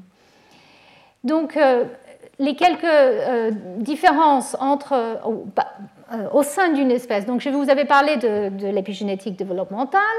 On sait aussi qu'il y a l'épigénétique qui est liée à l'inactivation du X et des phénomènes épigénétiques connus. On va revenir sur ça un tout petit peu la semaine prochaine.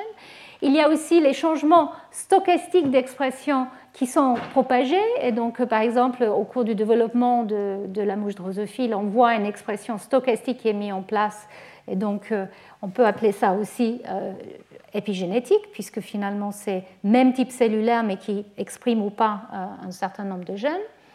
On peut avoir des changements épigénétiques qui sont stochastiques, par exemple dans les clones ou chez les jumeaux.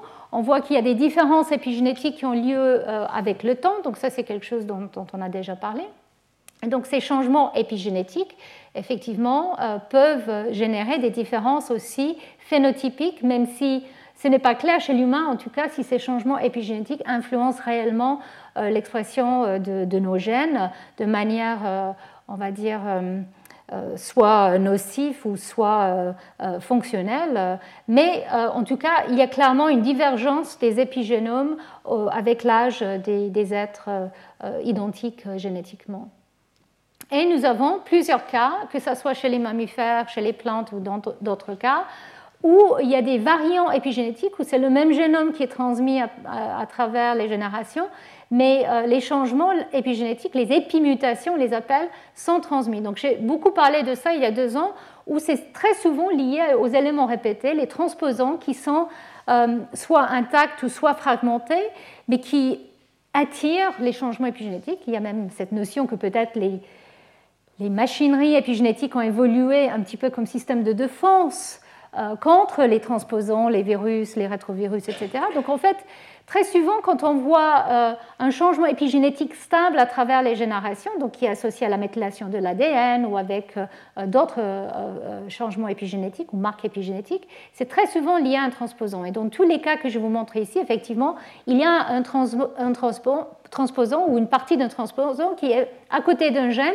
qui influence l'expression du gène et qui, quand le transposant est méthylé ou pas, euh, va permettre le gène d'être exprimé ou pas. Et, donc, euh, et ça, c'est quelque chose qui peut être transmis à travers les générations.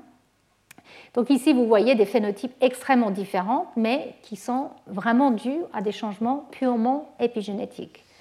Donc là, au sein euh, d'une espèce, quelqu'un pourrait très bien dire, ben oui, il s'agit vraiment de, deux espèces différentes.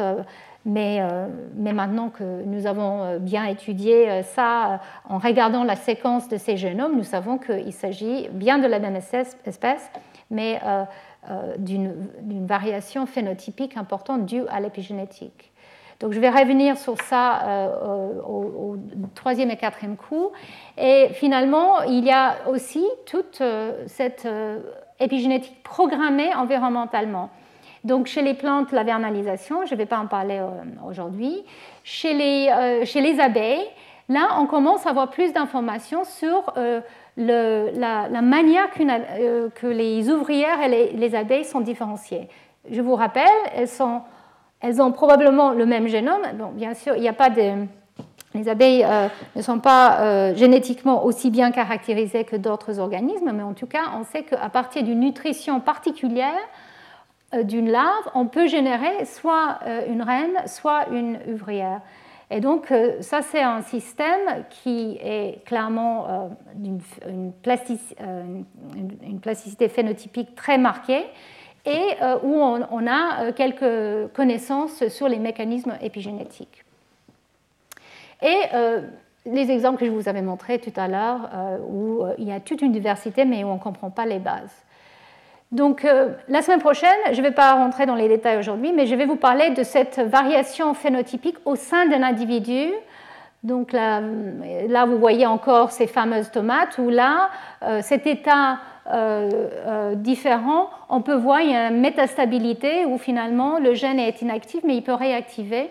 Donc on peut avoir cette variation d'expression des gènes au sein des, cellules où il y avait un état épigénétique mais qui est relâché ou qui est alternative. Donc on va parler de tout ça euh, la semaine prochaine, à quel point euh, les organismes sont différents, même s'ils ont le même génome, mais parce qu'ils choisissent euh, différentes stratégies pour exprimer ou pas leur gène au sein du même tissu. Et en particulier, je vais vous parler des bactéries qui deviennent de plus en plus des modèles très intéressants de changements stables, clonales, donc épigénétiques d'expression, qui peuvent être très importants pour la manière qu'ils vont aller populer, par exemple, dans un cas d'infection, l'intestin. Et donc, c'est tout un domaine qui est en train d'exploser.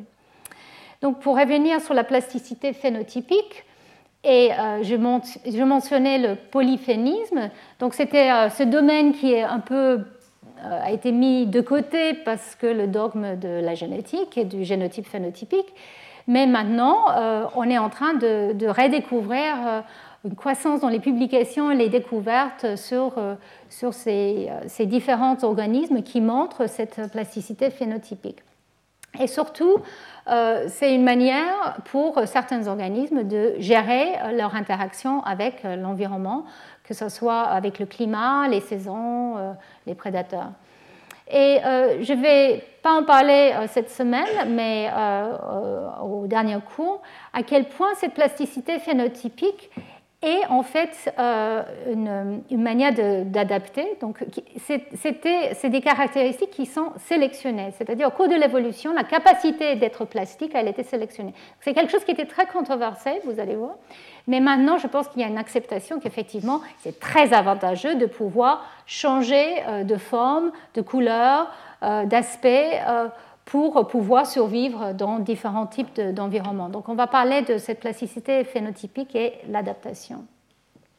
Alors, je voulais quand même dire qu'il euh, y a une plasticité phénotypique, euh, on voit euh, chez nous, qui est évidente, qui, qui, peut être totalement réversible. Donc ici, vous voyez les deux, états d'un acteur avec ou sans exercice. Donc l'exercice, c'est une manière de vraiment nous changer morphologiquement, euh, physiologiquement euh, de manière importante. Donc même nous, les humains, nous sommes effectivement euh, bien plastiques à ce niveau-là. Mais il y a d'autres choses qu'on ne peut pas changer. L'environnement ou notre nutrition n'a pas un impact sur la couleur de nos cheveux, nos yeux ou même pour des phénomènes épigénétiques comme l'inactivation du X. On ne peut pas changer l'état de l'inactivation du X en, changeant, euh, en faisant de l'exercice ou en, mangeant des choses particulières. Donc il y a certaines caractéristiques qui euh, sont effectivement euh, sans doute utiles et euh, avoir les muscles quand il faut s'exercer, quand il faut euh, euh, aller chasser, clairement, c'est quelque chose qui a été sélectionné au cours de l'évolution. Donc on fait l'exercice et les muscles sont, bien activés pour, pour changer le phénotype. donc voilà, cette plasticité peut être soit passif, elle, peut anticiper un changement aussi, euh, un changement, c'est-à-dire par exemple un type de prédateur.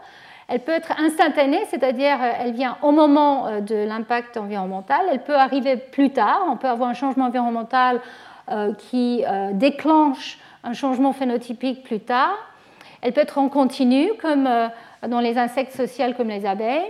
Elle peut être discrète, permanente, réversible. Enfin voilà, elle peut être tout. Mais, euh, et tout existe, tout existe euh, dans la nature. Donc effectivement, dans la biodiversité dont on, pense, il faut avoir cette notion de plasticité phénotypique qu'on a, beaucoup ignorée, mais qui existe vraiment euh, dans beaucoup, beaucoup d'espèces et qu'il faut maintenant comprendre. Et un point qui est important, c'est que c'est peut-être cette plasticité phénotypique qui pourrait nous aider, nous sauver, enfin pas nous, mais les bêtises que nous faisons à notre planète. Parce que dans certains cas, euh, cette plasticité qui a évolué euh, est là pour justement compenser euh, des changements dramatiques du climat dans certaines espèces. Donc il y a des choses qui pourraient être justement compensées par certaines espèces parce qu'elles ont cette capacité de changer d'état. Mais malheureusement, dans beaucoup de cas, même si elles ont cette capacité, avoir, ça, ne peut pas suffire. Donc ici, je vous montre le, cas des lièvres euh, on appelle ça les snowshoe hares. Donc en fait, ils ont des, grosses pattes euh, pour marcher sur, euh, la neige, je pense surtout au Canada. Et donc les populations naturelles de ces, lièvres montrent un changement dramatique entre l'hiver et le printemps. Elles ont un pelage marron le printemps et un pelage blanc l'hiver. Elles changent chaque année. et donc les chercheurs ont étudié sur plusieurs années les, dynamiques de ces changements quand elles, elles perdent leur poil marron, elles deviennent blanches, etc. elles ont montré que pour le changement de, de l'hiver au printemps, c'est-à-dire dans ce sens-là, il y a une certaine plasticité mais euh, en fonction de, la température, mais pas, par rapport à la date du changement. Euh, et il n'y a, pas une plasticité, c'est-à-dire c'est toujours au même moment dans ce sens-là, c'est-à-dire du printemps à l'hiver. Donc en fait, ce qui se passe, c'est avec un changement climatique important, euh, on va se retrouver avec des, lièvres marrons sur la neige, et bien sûr, c'est tout de suite visible aux prédateurs. Donc en fait, il y a une euh, mauvais euh, comment dire, mismatching, mauvais euh, accompagnement, enfin juxtaposition du camouflage avec l'époque. même si elles ont cette plasticité, ça ne veut pas suffire pour justement leur permettre à, avec le réchauffement, de, garder leur pelage marron de plus en plus longtemps, malheureusement. Voilà.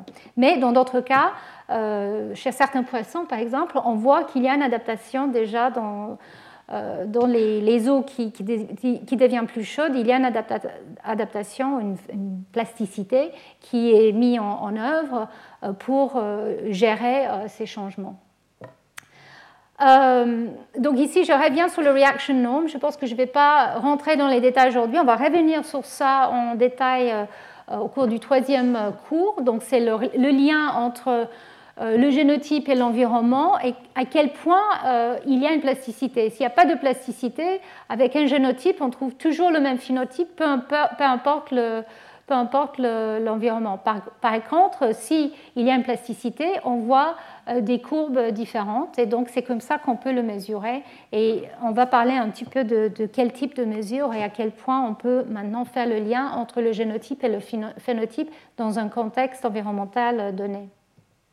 Mais euh, il y a beaucoup de, questions qui, sont maintenant euh, ouvertes et qui restent à attaquer.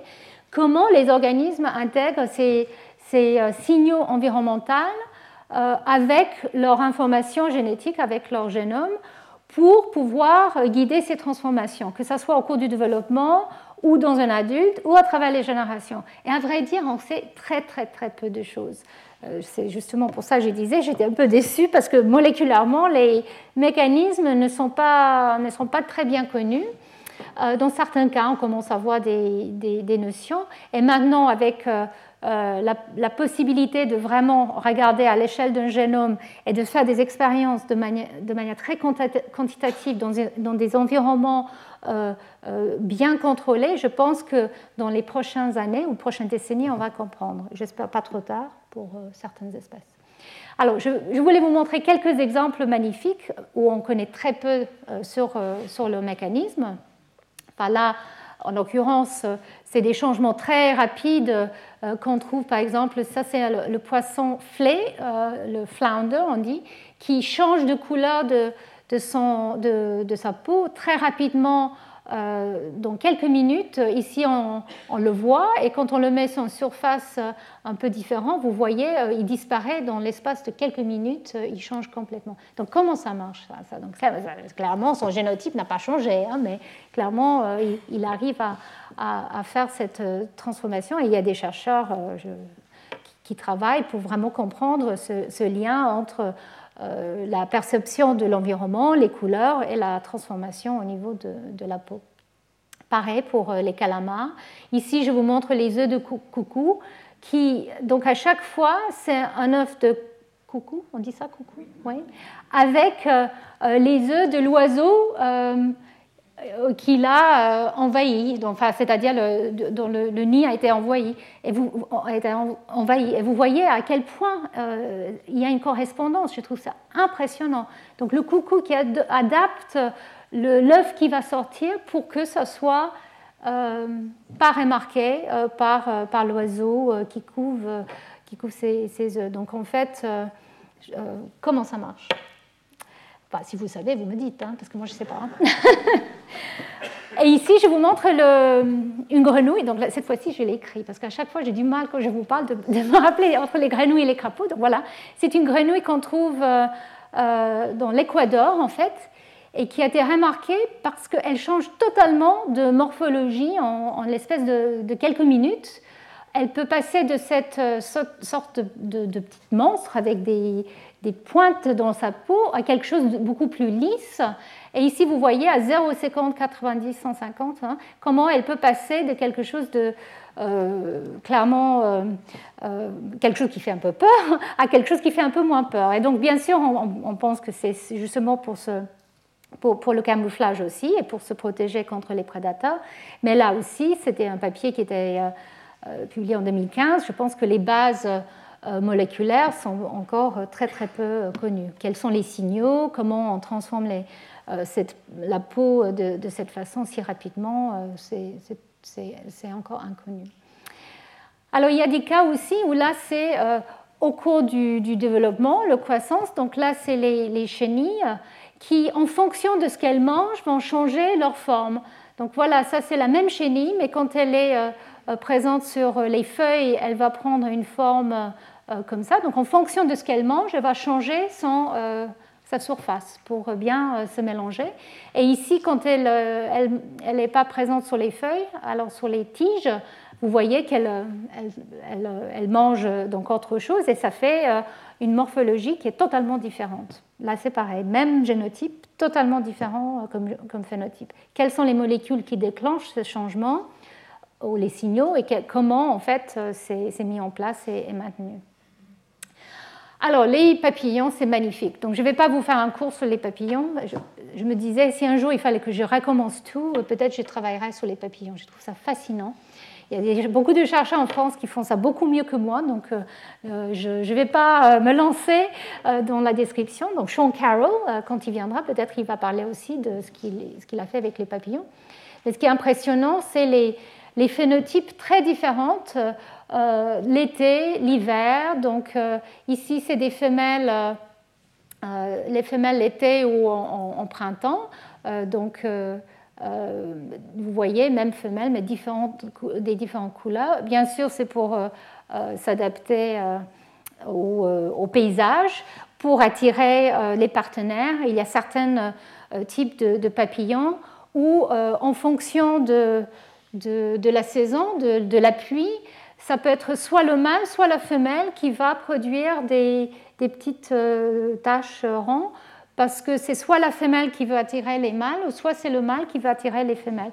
C'est fascinant euh, comme, euh, comme, approche. Donc, le, comment dire ça, le courtship.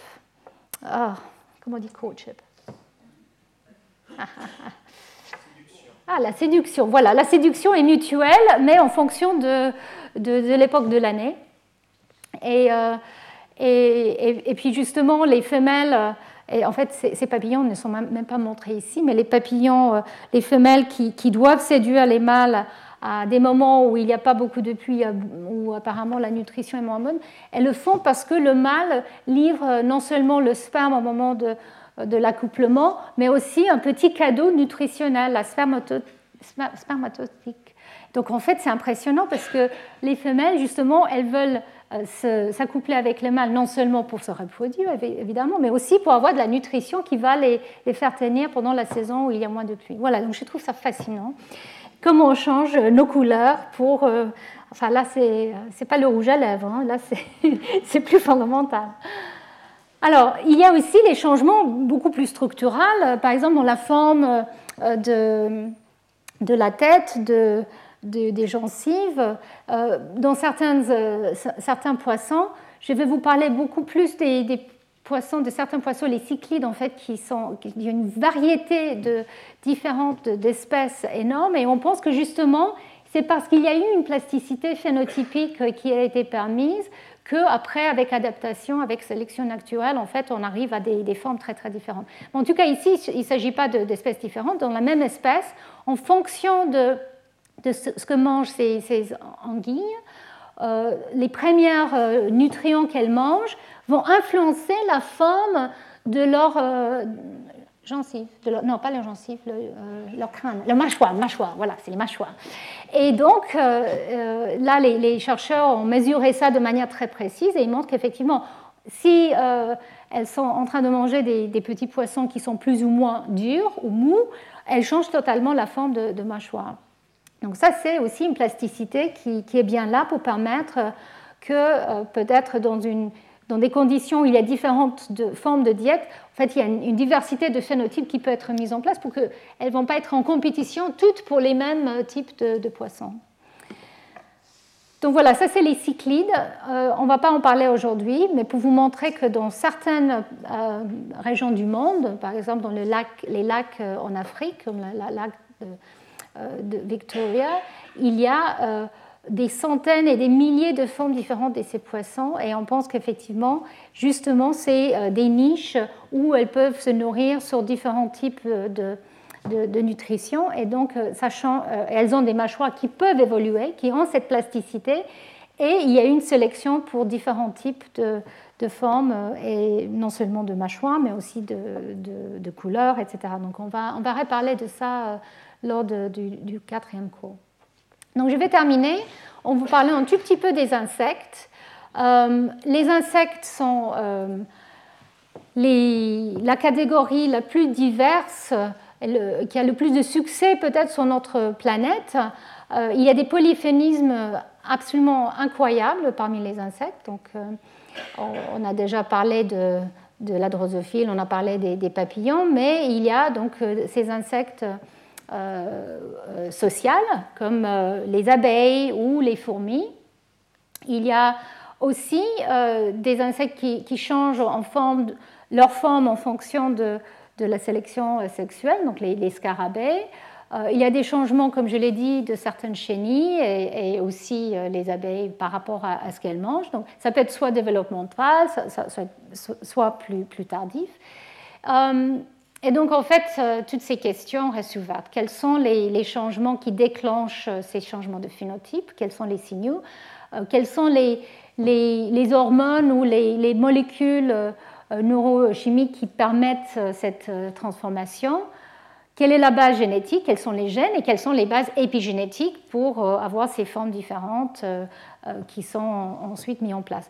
Donc je vais vous parler juste d'un cas aujourd'hui, c'est les criquets à nuages. Donc je ne sais pas si vous connaissez ces criquets à nuages, mais c'est depuis, toujours. les catastrophes naturelles énormes qu'elles peuvent déclencher sont, connues. Donc, euh, il y a un mot en anglais pour ça, les swarms. En français, il faut dire un nuage, criquet à nuage. C'est les locusts et, les, font des swarms. Donc, en fait, c'est des, euh, c'est des, insectes qui, peuvent changer totalement de, de, comportement et de phénotype en fonction de la densité de la population. Donc, euh, elles existent donc dans deux formes, solitaires ou grégaires. Et ces formes solitaires, en fait, peuvent euh, exister seules. Elles n'aiment pas le contact. Euh, et puis, elles vivent leur vie euh, un peu ennuyeuse, peut-être. quand même en s'accouplant de temps en temps, mais deux à deux, pas plus. Mais les modélisateurs ont maintenant regardé différentes populations parce que l'impact de ces, insectes est tellement énorme qu'il y a beaucoup d'intérêt sur leur manière de fonctionner. Comment on passe de ces, insectes solitaires à ces solitaires et timides à ces êtres qui deviennent des monstres, enfin qui aiment bien partir en masse en fait, je trouve que l'analogie avec les êtres humains est, pas mal. Comment on passe d'un gentil euh, euh, petit garçon à un hooligan qui va partir euh, détruire, manger en masse Donc voilà, ça c'est une image d'un village en Afrique qui a été envahi par, par ces criquets. Ils peuvent voler jusqu'à 1000 km ils peuvent traverser des océans. Donc, euh, euh, en 1988, il y a eu euh, une, nuage qui s'est formé dans le Moyen-Orient et qui a traversé l'Atlantique et est arrivé aux États-Unis. Donc 500 km en 6 à 10 jours. la taille de ces nuages est énorme, ça peut couvrir jusqu'à 800 km avec 40 milliards d'insectes. Donc quand elles le font, c'est les congrégations apparemment les plus importantes qu'on peut trouver sur, euh, Terre. Et, euh, et, donc elles peuvent avoir jusqu'à 50 millions d'adultes par kilomètre carré quand elles partent. Et c'est impressionnant quand on voit les vidéos de, ces, insectes euh, arriver. Et même dans une, nuage qui est relativement petite, donc de 10 km, elles peuvent manger jusqu'à 1000 tonnes de végétation par jour. Donc c'est 600 plus que, euh, que, que, nous, nous mangeons euh, par jour. Donc en fait, c'est une consommation énorme qui, bien sûr, doit euh, fournir leur, leur vol, leur, leur vol vers, vers, vers, quoi On ne sait pas. On pense que une des raisons pour lesquelles elles partent en nuage, elles volent toutes dans une direction, c'est parce que c'est la crainte du cannibalisme. Donc elles se transforment réellement en monstres. Elles passent de ces, états solitaires à ces états euh, grégaires et très agressifs. Donc euh, déjà une copulation, fornication partout et euh, une tendance à se manger entre elles. Donc en fait, euh, on pense qu'elles partent toutes en avant pour, euh, pour, ne pas être chopées par celle qui est derrière. Enfin, c'est ça que les gens euh, sont en train de modéliser. Ici, je vous montre, voilà, avant et après, quand il y a eu passage de, de, ces, de criquets. Et comme je l'ai dit, c'est quelque chose qui est très difficile, enfin, je ne l'ai pas dit, mais c'est quasiment impossible à contrôler. Parce que détruire tous ces animaux euh, est impossible. Quand ça arrive, en général, euh, elle, euh, s'amplifie. il y a une auto-amplification, c'est-à-dire elle se croise. Il y a de plus en plus d'individus. Et puis, elle change de morphologie progressivement. Elle passe, vous allez voir, de quelque chose d'assez nocif à quelque chose de très agressif avec les générations. Donc, en fait, c'est très difficile à arrêter.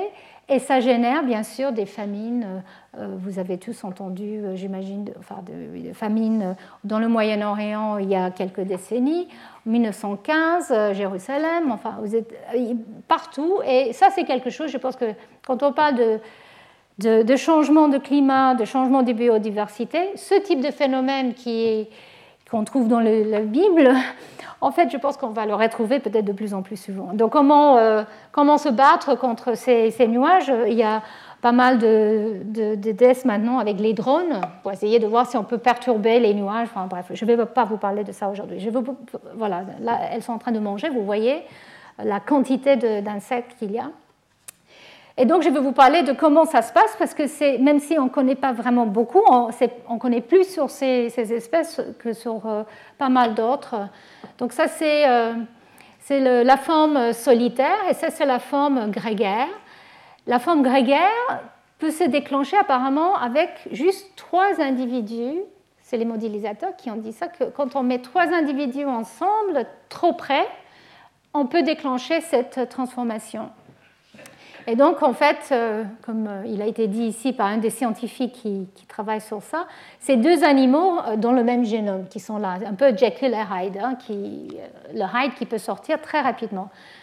Et donc, cette transition de phase, on l'appelle, déclenche beaucoup de, changements au niveau de la taille. En fait, la forme grégaire est un peu plus petite, de couleur. Vous voyez là les couleurs beaucoup plus prononcées. On voit parfois des rouges, des violets. Enfin, c'est très impressionnant de physiologie qui est très différente aussi, euh, métabolisme très différente.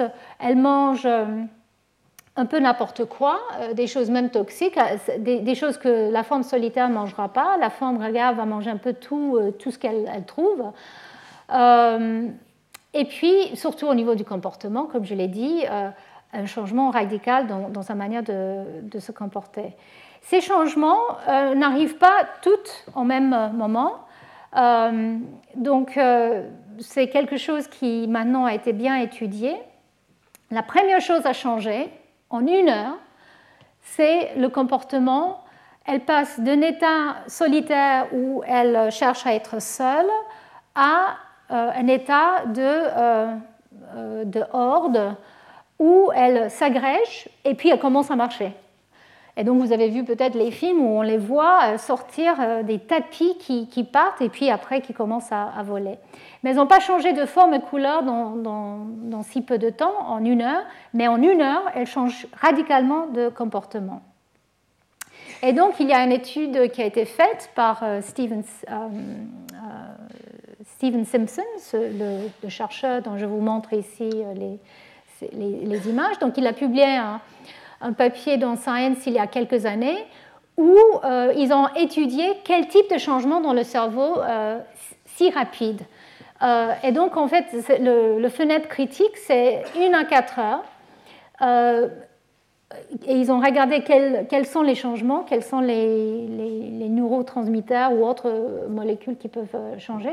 Et ils ont trouvé que c'est la sérotonine euh, qui est un neurotransmetteur bien connu, qui, existe dans nos cerveaux, qui, est connu pour nous influencer aussi dans nos, humeurs. Euh, les, niveaux bas de sérotonine sont souvent liés à la dépression, par exemple, chez l'humain. Et donc, une augmentation dans le niveau de sérotonine qui a lieu euh, euh, dès qu'on déclenche euh, cette, cette, grégarisation. Alors, comment on les déclenche, déclenche C'est juste, dans certains types de criquets, c'est juste les, pattes arrière qui touchent les pattes d'une autre, d'une autre criquet. Juste le fait qu'elles soient trop près, elles se touchent, ça déclenche cette, ce comportement. Dans certains criquets, c'est les pattes arrière, dans d'autres criquets, c'est les antennes. Et euh, comme je l'ai dit, en quelques heures, on voit un changement radical dans, euh, le, dans le cerveau, dans le type euh, de, de, connexions qui sont faites. Donc, il y a plasticité neuronale très importante qui, qui, qui va mettre en place des circuits particuliers. Et donc, ils ont étudié justement ces changements au niveau euh, des neurones qui, ont lieu avec euh, le déclenchement. Donc, quand on passe de ça à ça. Euh, et donc, la sérotonine est clairement impliquée. Comme je l'ai dit, ils ont prouvé que c'est la sérotonine, soit en injectant une forme solitaire avec la sérotonine, et ils voient le changement de, comportement, soit en injectant un bloqueur de la sérotonine euh, dans une forme grégaire et donc ça la réverse en forme solitaire. Donc c'est vraiment la sérotonine qui est impliquée dans ce comportement particulier. Mais ce n'est pas la sérotonine qui est impliquée dans le changement de couleur, par exemple, ou de, forme, qui a lieu avec la prochaine génération et qui s'amplifie avec les générations. Et c'est là où euh, peut-être l'épigénétique pourrait euh, être impliquée. Donc on voit aussi un changement dans la morphologie du, cerveau. Mais on ne voit pas ça dans, les 4 heures, ça c'est aussi progressif. Mais ici, vous voyez euh, sous la gauche, euh, c'est le cerveau ou la moitié du cerveau d'un criquet solitaire, et à droite, c'est le même moitié, mais d'un criquet euh, grégaire. Et vous voyez qu'il y a des différences morphologiques énormes qui, ont lieu. Alors, à, quoi ça correspond, ça aussi on ne sait pas, mais en tout cas, clairement, dans le cerveau, il y a une plasticité phénotypique énorme. Alors, comme je l'ai dit, euh, ces changements euh, de morphologie, enfin les changements de couleur, de morphologie, de physiologie, sont progressifs à travers les générations. Et les chercheurs ont trouvé qu'en fait, c'est la mère qui transmet ça à sa progéniture.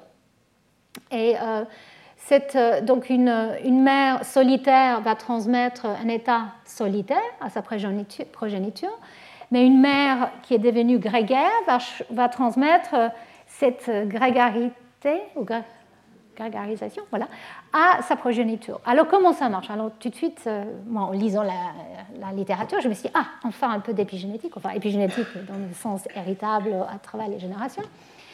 Euh, et en fait, oui, on peut dire que c'est l'épigénétique, mais vous allez voir, c'est juste une molécule et ça n'a rien à voir avec la chromatine, en, tout cas pas dans le, premier, euh, euh, première euh, visu. Donc en fait, déjà, on sait que la mère, il faut, enfin, si elle est exposée pendant deux jours à une densité, donc elle devient grégaire au niveau de son comportement, ensuite, plus elle est âgée, plus elle va transmettre euh, son état euh, de grégarisation euh, à sa progéniture. Donc c'est déjà quelque chose qui, augmente avec l'âge de la mère. Et alors comment ça se passe? En fait, elle pond dans le sable ou dans la terre. Et il a été trouvé qu'au moment où elle pond ces criquets, donc là vous voyez la criquet qui est en train de pondre ses œufs dans un trou dans la terre ou dans le, sable, elle, elle émet une sorte de mousse sur les œufs. Et dans cette mousse, il y a le produit chimique qui déclenche les changements euh, de grégarisation. Donc c'est de l'épigénétique, mais via une mousse. Et, euh, donc les chercheurs ont cherché qu'est-ce qu'il y a dans cette mousse qui fait que la progéniture va euh, changer. Donc ils ont testé que c'est bien là-dedans en prenant la mousse et en la mettant sous les œufs d'une solitaire euh, et vice-versa. Ils ont montré que c'est vraiment la mousse qui déclenche ça. Donc euh, c'est soluble à l'eau, donc là je vous montre, euh, ils savent que ça vient de ces glands accessoires, donc elle a les glands spécifiques qui produisent cette, cette mousse. Et, et, donc cette molécule ne peut agir que quelques heures une fois que l'œuf a été pondu. Donc en fait c'est quelque chose qui a une demi-vie qui, est, assez courte. Et bah, ici, je vous montre euh, l'aspect que ça. Donc ça, c'est la mousse qui a été mise sur, euh, sur les œufs euh, de, de, ce criquet par, par la mer. Et donc, ici, c'est les expériences où ils ont pris, donc ils ont regardé le phénotype de, la progéniture, soit solitaire, soit grégaire, qui a été exposé ou pas à cette, mousse, cet extrait et il montre que c'est bien vraiment juste la mousse qui euh, déclenche ce, comportement, comme je l'ai dit tout à l'heure. Et donc, ils ont euh, purifié euh, le, molécule qui, est responsable. Et voilà, pour le moment, voilà on en est. C'est un analogue de la L-DOPA, encore quelque chose qu'on trouve dans le cerveau. Donc, c'est une forme alkylée. Et à ma connaissance, nous ne savons pas plus. Mais en tout cas, c'est clairement un molécule qui déclenche tout ça et qui est posé par la mère sur ses œufs pour transmettre ce comportement euh, euh, de, de grégarité. Alors, moi, comme bonne généticienne, je me suis dit, ah, il y a un papier, ils ont séquencé les génomes et l'épigénome, donc ils ont tout compris.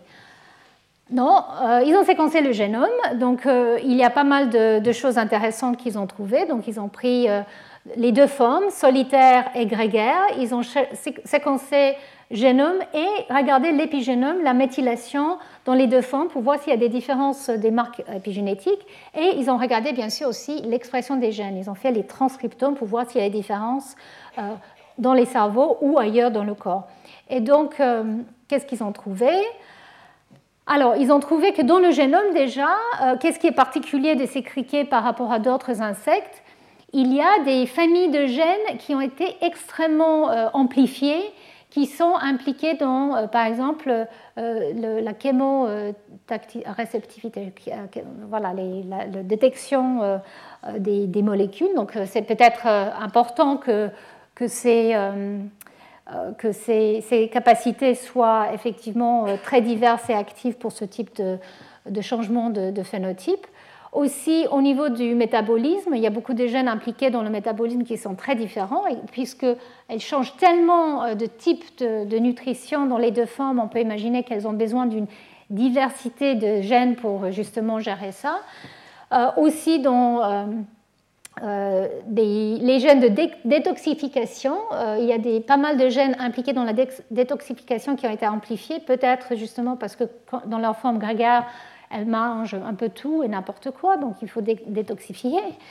Euh, après, quand on regarde dans le génome, ils ont vu aussi un très très grand nombre d'éléments répétés, beaucoup plus important qu'attendant. Donc au moins 60% du génome est fait d'éléments transposables. Et dans ce papier, il suggère qu'en fait, euh, clairement, ce n'est pas éliminé à la vitesse dont on, on attendrait. Donc en fait, peut-être il y a une rétention de ces éléments répétés dans le génome. D'où euh, une spéculation, et c'est purement une spéculation de la part des, scientifiques qui travaillent sur ces systèmes, et que peut-être c'est ces éléments répétés, ces éléments transposables, qui ont été utilisés pour euh, déclencher une expression totalement différente des gènes pour avoir ce changement radical de phénotype entre les deux formes.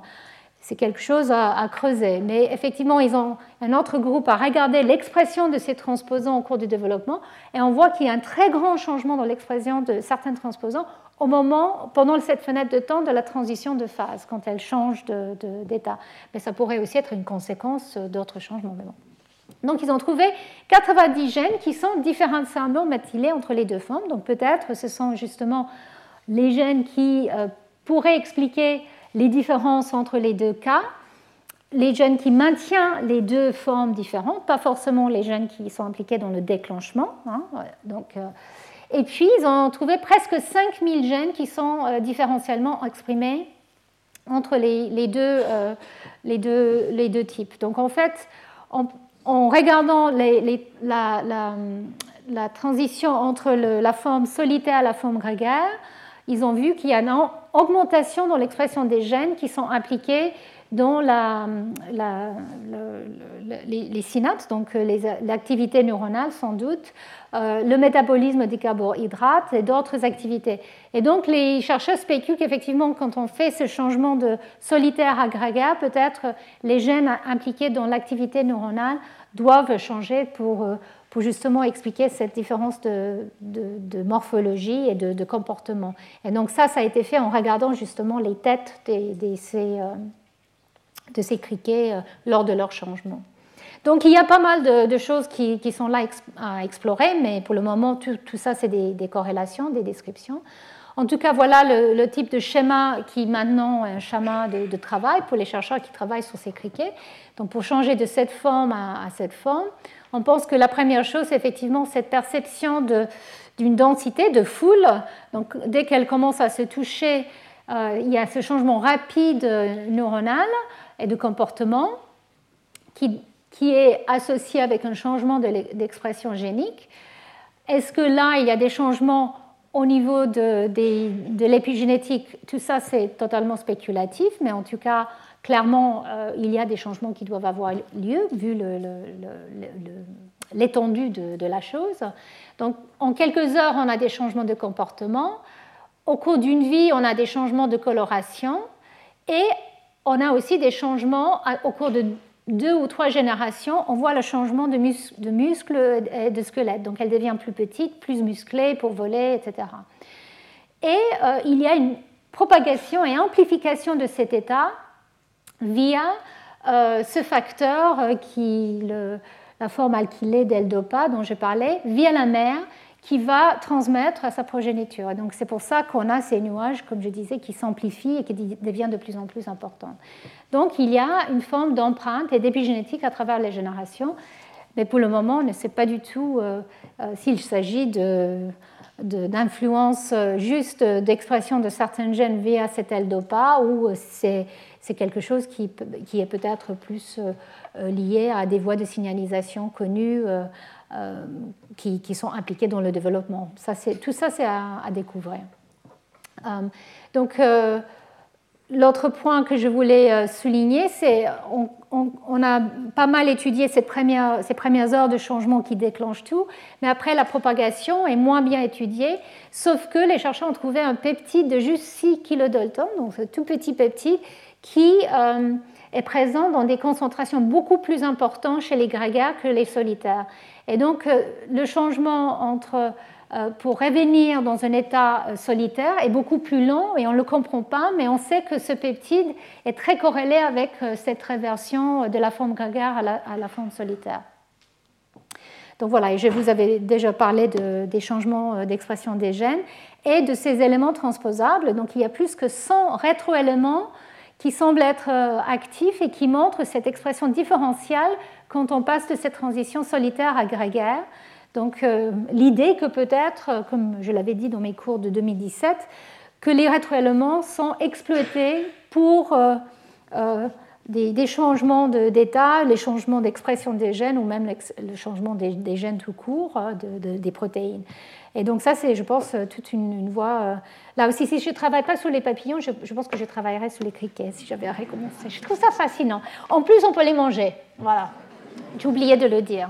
J'en ai jamais mangé, mais je lisais justement pour savoir si quand dans le passé, dans l'histoire, est-ce que finalement, parce que les, gens mouraient de faim, bah, bah, il y avait les famines, mais est-ce qu'ils mangeaient pas les criquets? Mais c'était tellement horrible et ça, envahissait tout et ça détruisait tout qu'en fait, les gens n'avaient même pas le temps de, faire la cuisine avec les, avec les criquets. voilà, fin pour les criquets. Et donc là, je vais terminer, mais euh, je vais revenir sur les abeilles et les fourmis euh, au cours de le troisième cours qui est en lien avec l'environnement. Mais je ne pouvais pas ne pas juste les mentionner. Donc elles sont beaucoup plus sages. Elles font quand même les nuages aussi. Hein. Elles peuvent changer de comportement, les, abeilles, comme vous le, savez sans doute, hein. et même euh, attaquer, devenir agressifs. Mais en tout cas, elles ne sont pas aussi destructrices que les criquets. Voilà un cas où effectivement toute une société est créée grâce au changement euh, euh, de, l'environnement, de la nutrition. Et on a compris euh, récemment que ce n'est pas juste la gelée royale qui, qui fait qu'une larve peut devenir une reine, mais aussi la manière que les ouvrières vont être nourries. Et donc, elles ne sont pas nourries sur le gelée royal, mais elles sont un mélange entre le, miel et le pollen. Et bien sûr, le pollen, ça vient des plantes. Et il y a une, un papier euh, assez récent qui montre qu'il y a des micro-ARN euh, dans les extraits des plantes qu'on trouve dans ce bee bread, le pain des, abeilles, euh, qui contient ces micro-ARN qui peut influencer le comportement de, ces, des ouvrières. Donc il y a deux types de nutrition qui peuvent influencer les phénotypes au cours du développement. Mais il faut que cette nutrition arrive à, un moment précis du développement. Et tout de suite, on voit une différence très différente, génotype identique, mais différence déjà dans la vitesse de développement.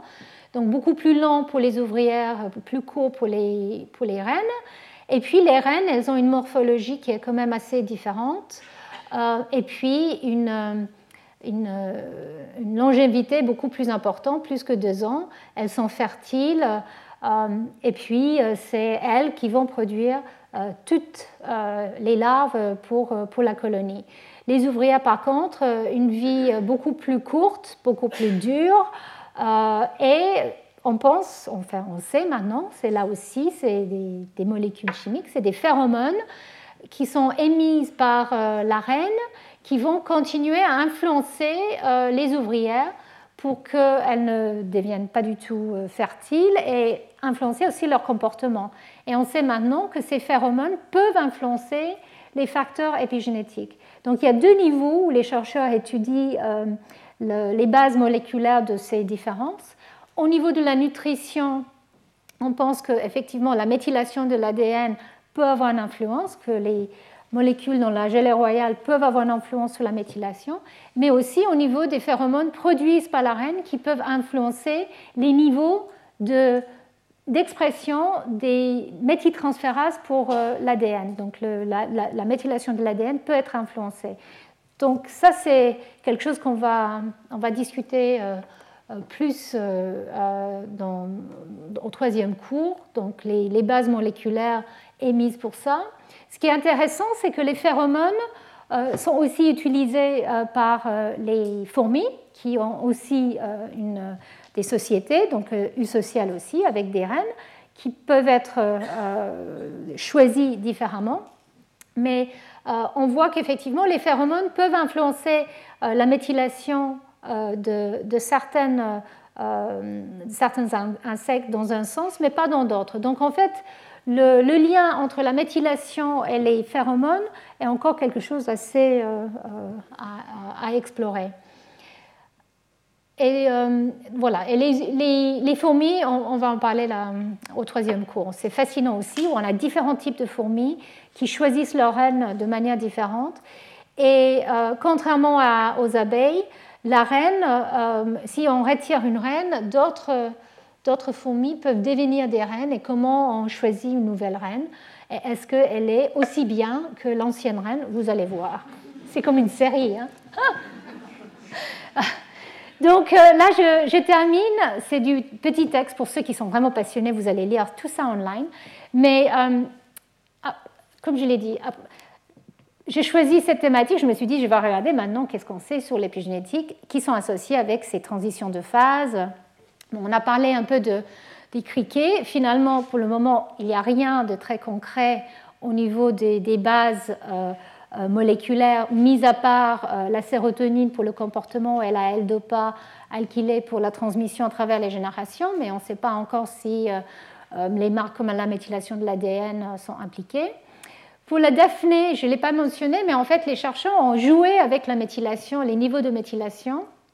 Et ils voient qu'effectivement, en, traitant avec des drogues qui influencent le niveau de méthylation, ils changent la propagation à travers les générations des changements avec euh, la, casque euh, de ces Daphné. Donc, est-ce que c'est parce que vraiment la méthylation de l'ADN est impliquée dans cette propagation ou c'est juste une perturbation plus large? Je pense que ça reste à vérifier. Et puis chez les abeilles, comme je l'ai dit, il y a certaines indications que la méthylation est importante. On est allé beaucoup plus loin chez les abeilles que dans d'autres insectes et chez les fourmis aussi. On sait qu'en jouant, en perturbant certaines méthyltransférases, on peut euh, avoir euh, des phénotypes qui sont euh, comme une reine. Donc on pense que là, vraiment, la machinerie épigénétique classique, telle qu'on la connaît pour euh, les mammifères par exemple, pourrait jouer un rôle et on, va en parler un peu plus euh, bientôt. Donc voilà, pour résumer, ce que je voulais dire, c'est que depuis plus qu'un siècle, on, décrit, on regarde la biodiversité au sein des espèces, cette variation phénotypique qui a été regardée, je dirais, avec beaucoup d'intérêt ensuite avec pas mal de suspicions pendant plusieurs décennies à la phase où le déterminisme génétique a été prévalente. Aujourd'hui, on réalise que beaucoup d'espèces peuvent euh, avoir cette plasticité phénotypique, soit dans des formes, des morphes totalement différents, comme euh, le criquet ou euh, d'autres, ou soit dans un, continuum de, traits, comme on dit ça, donc soit les, insectes du social comme les fourmis, ou, euh, ou euh, euh, d'autres organismes comme certains poissons. Alors cette plasticité phénotypique peut être vraiment fonctionnelle et importante, a été sélectionnée justement parce que ça protège, ça amplifie, ça permet de se propager, mais où ça peut être délétère. Et ça peut être quelque chose qui dure quelques minutes pour toute une vie ou sur plusieurs générations. Donc euh, les implications de tout ça pour les théories d'évolution sont très intéressantes. Je ne suis pas évolutionniste, mais en lisant un petit peu les papiers, je réalise que les gens s'énervent encore sur euh, tout ça. donc on va, on va révisiter tout ça. Euh, et donc, effectivement, je l'ai dit, la plasticité est sujet à la sélection naturelle et c'est même pour ça, peut-être, on pense que les insectes sont aussi efficaces euh, sur notre planète parce qu'elles ont cette capacité euh, remarquable d'avoir des, des, états phénotypiques très différents. Mais comme euh, je l'ai dit, comment, voilà, comment on passe d'un génotype à plusieurs phénotypes Clairement, c'est de l'épigénétique dans le sens woodingtonien, évidemment, mais à quel point les mécanismes moléculaires, c'est les formes épigénétiques telles que Riggs et Holiday les avaient décrits, on est loin de savoir. Mais peu importe, on est, je pense, là bien placé pour les comprendre. Donc, euh, je l'ai dit, les génomes, les épigénomes, on peut les regarder, mais je pense que ce qui est encore plus intéressant, c'est qu'on peut étudier les molécules, les métabolomes aussi. On peut regarder à l'échelle d'une cellule dans le temps, et puis surtout, maintenant, on peut aller faire de l'ingénierie génétique. Donc, que ce soit le criquet ou que ce soit un poisson on peut maintenant, avec euh, ces outils CRISPR-Cas9 et autres, aller modifier le génome et dire, ben voilà, puisque ce gène est euh, exprimé tout de suite après, euh, pour les criquets par exemple, quand on touche ces pattes arrière, est-ce que ce gène est vraiment impliqué? Donc on le, on le délète ou on le surexprime et on peut maintenant tester les hypothèses aussi. Et surtout, pour revenir sur les écosystèmes, je pense que ce qui est vraiment important, c'est que maintenant, on peut vraiment étudier ces, êtres, ces organismes, pas que dans un temps donné ou dans un état donné, dans un environnement donné, mais à travers les générations et en fonction des environnements changeants. Et ça, je trouve ça très excitant, le fait que maintenant, on va pouvoir vraiment comprendre la biodiversité dans un contexte euh, écologique. Et donc la question, c'est est-ce qu'on va le comprendre assez rapidement? Ici, je vous montre quelques exemples des écotrons. Peut-être qu'il y en a parmi vous qui connaissent bien. À Montpellier, par exemple, les écotrons, vous voyez des espaces bien confinés, bien contrôlés pour pouvoir regarder des communautés entières où on peut regarder quel est le, degré de variation des individus ou de différentes espèces dans un environnement euh, donné, changeant. Et donc, il y en a plusieurs euh, partout dans le monde. Et pour moi, je pense que pour les scientifiques qui veulent comprendre la vie, c'est vers ça qu'il faut aller. Voilà, je vous remercie. Et la semaine prochaine, on passe à l'individu. Retrouvez tous les contenus du Collège de France sur www.colège-2-france.fr.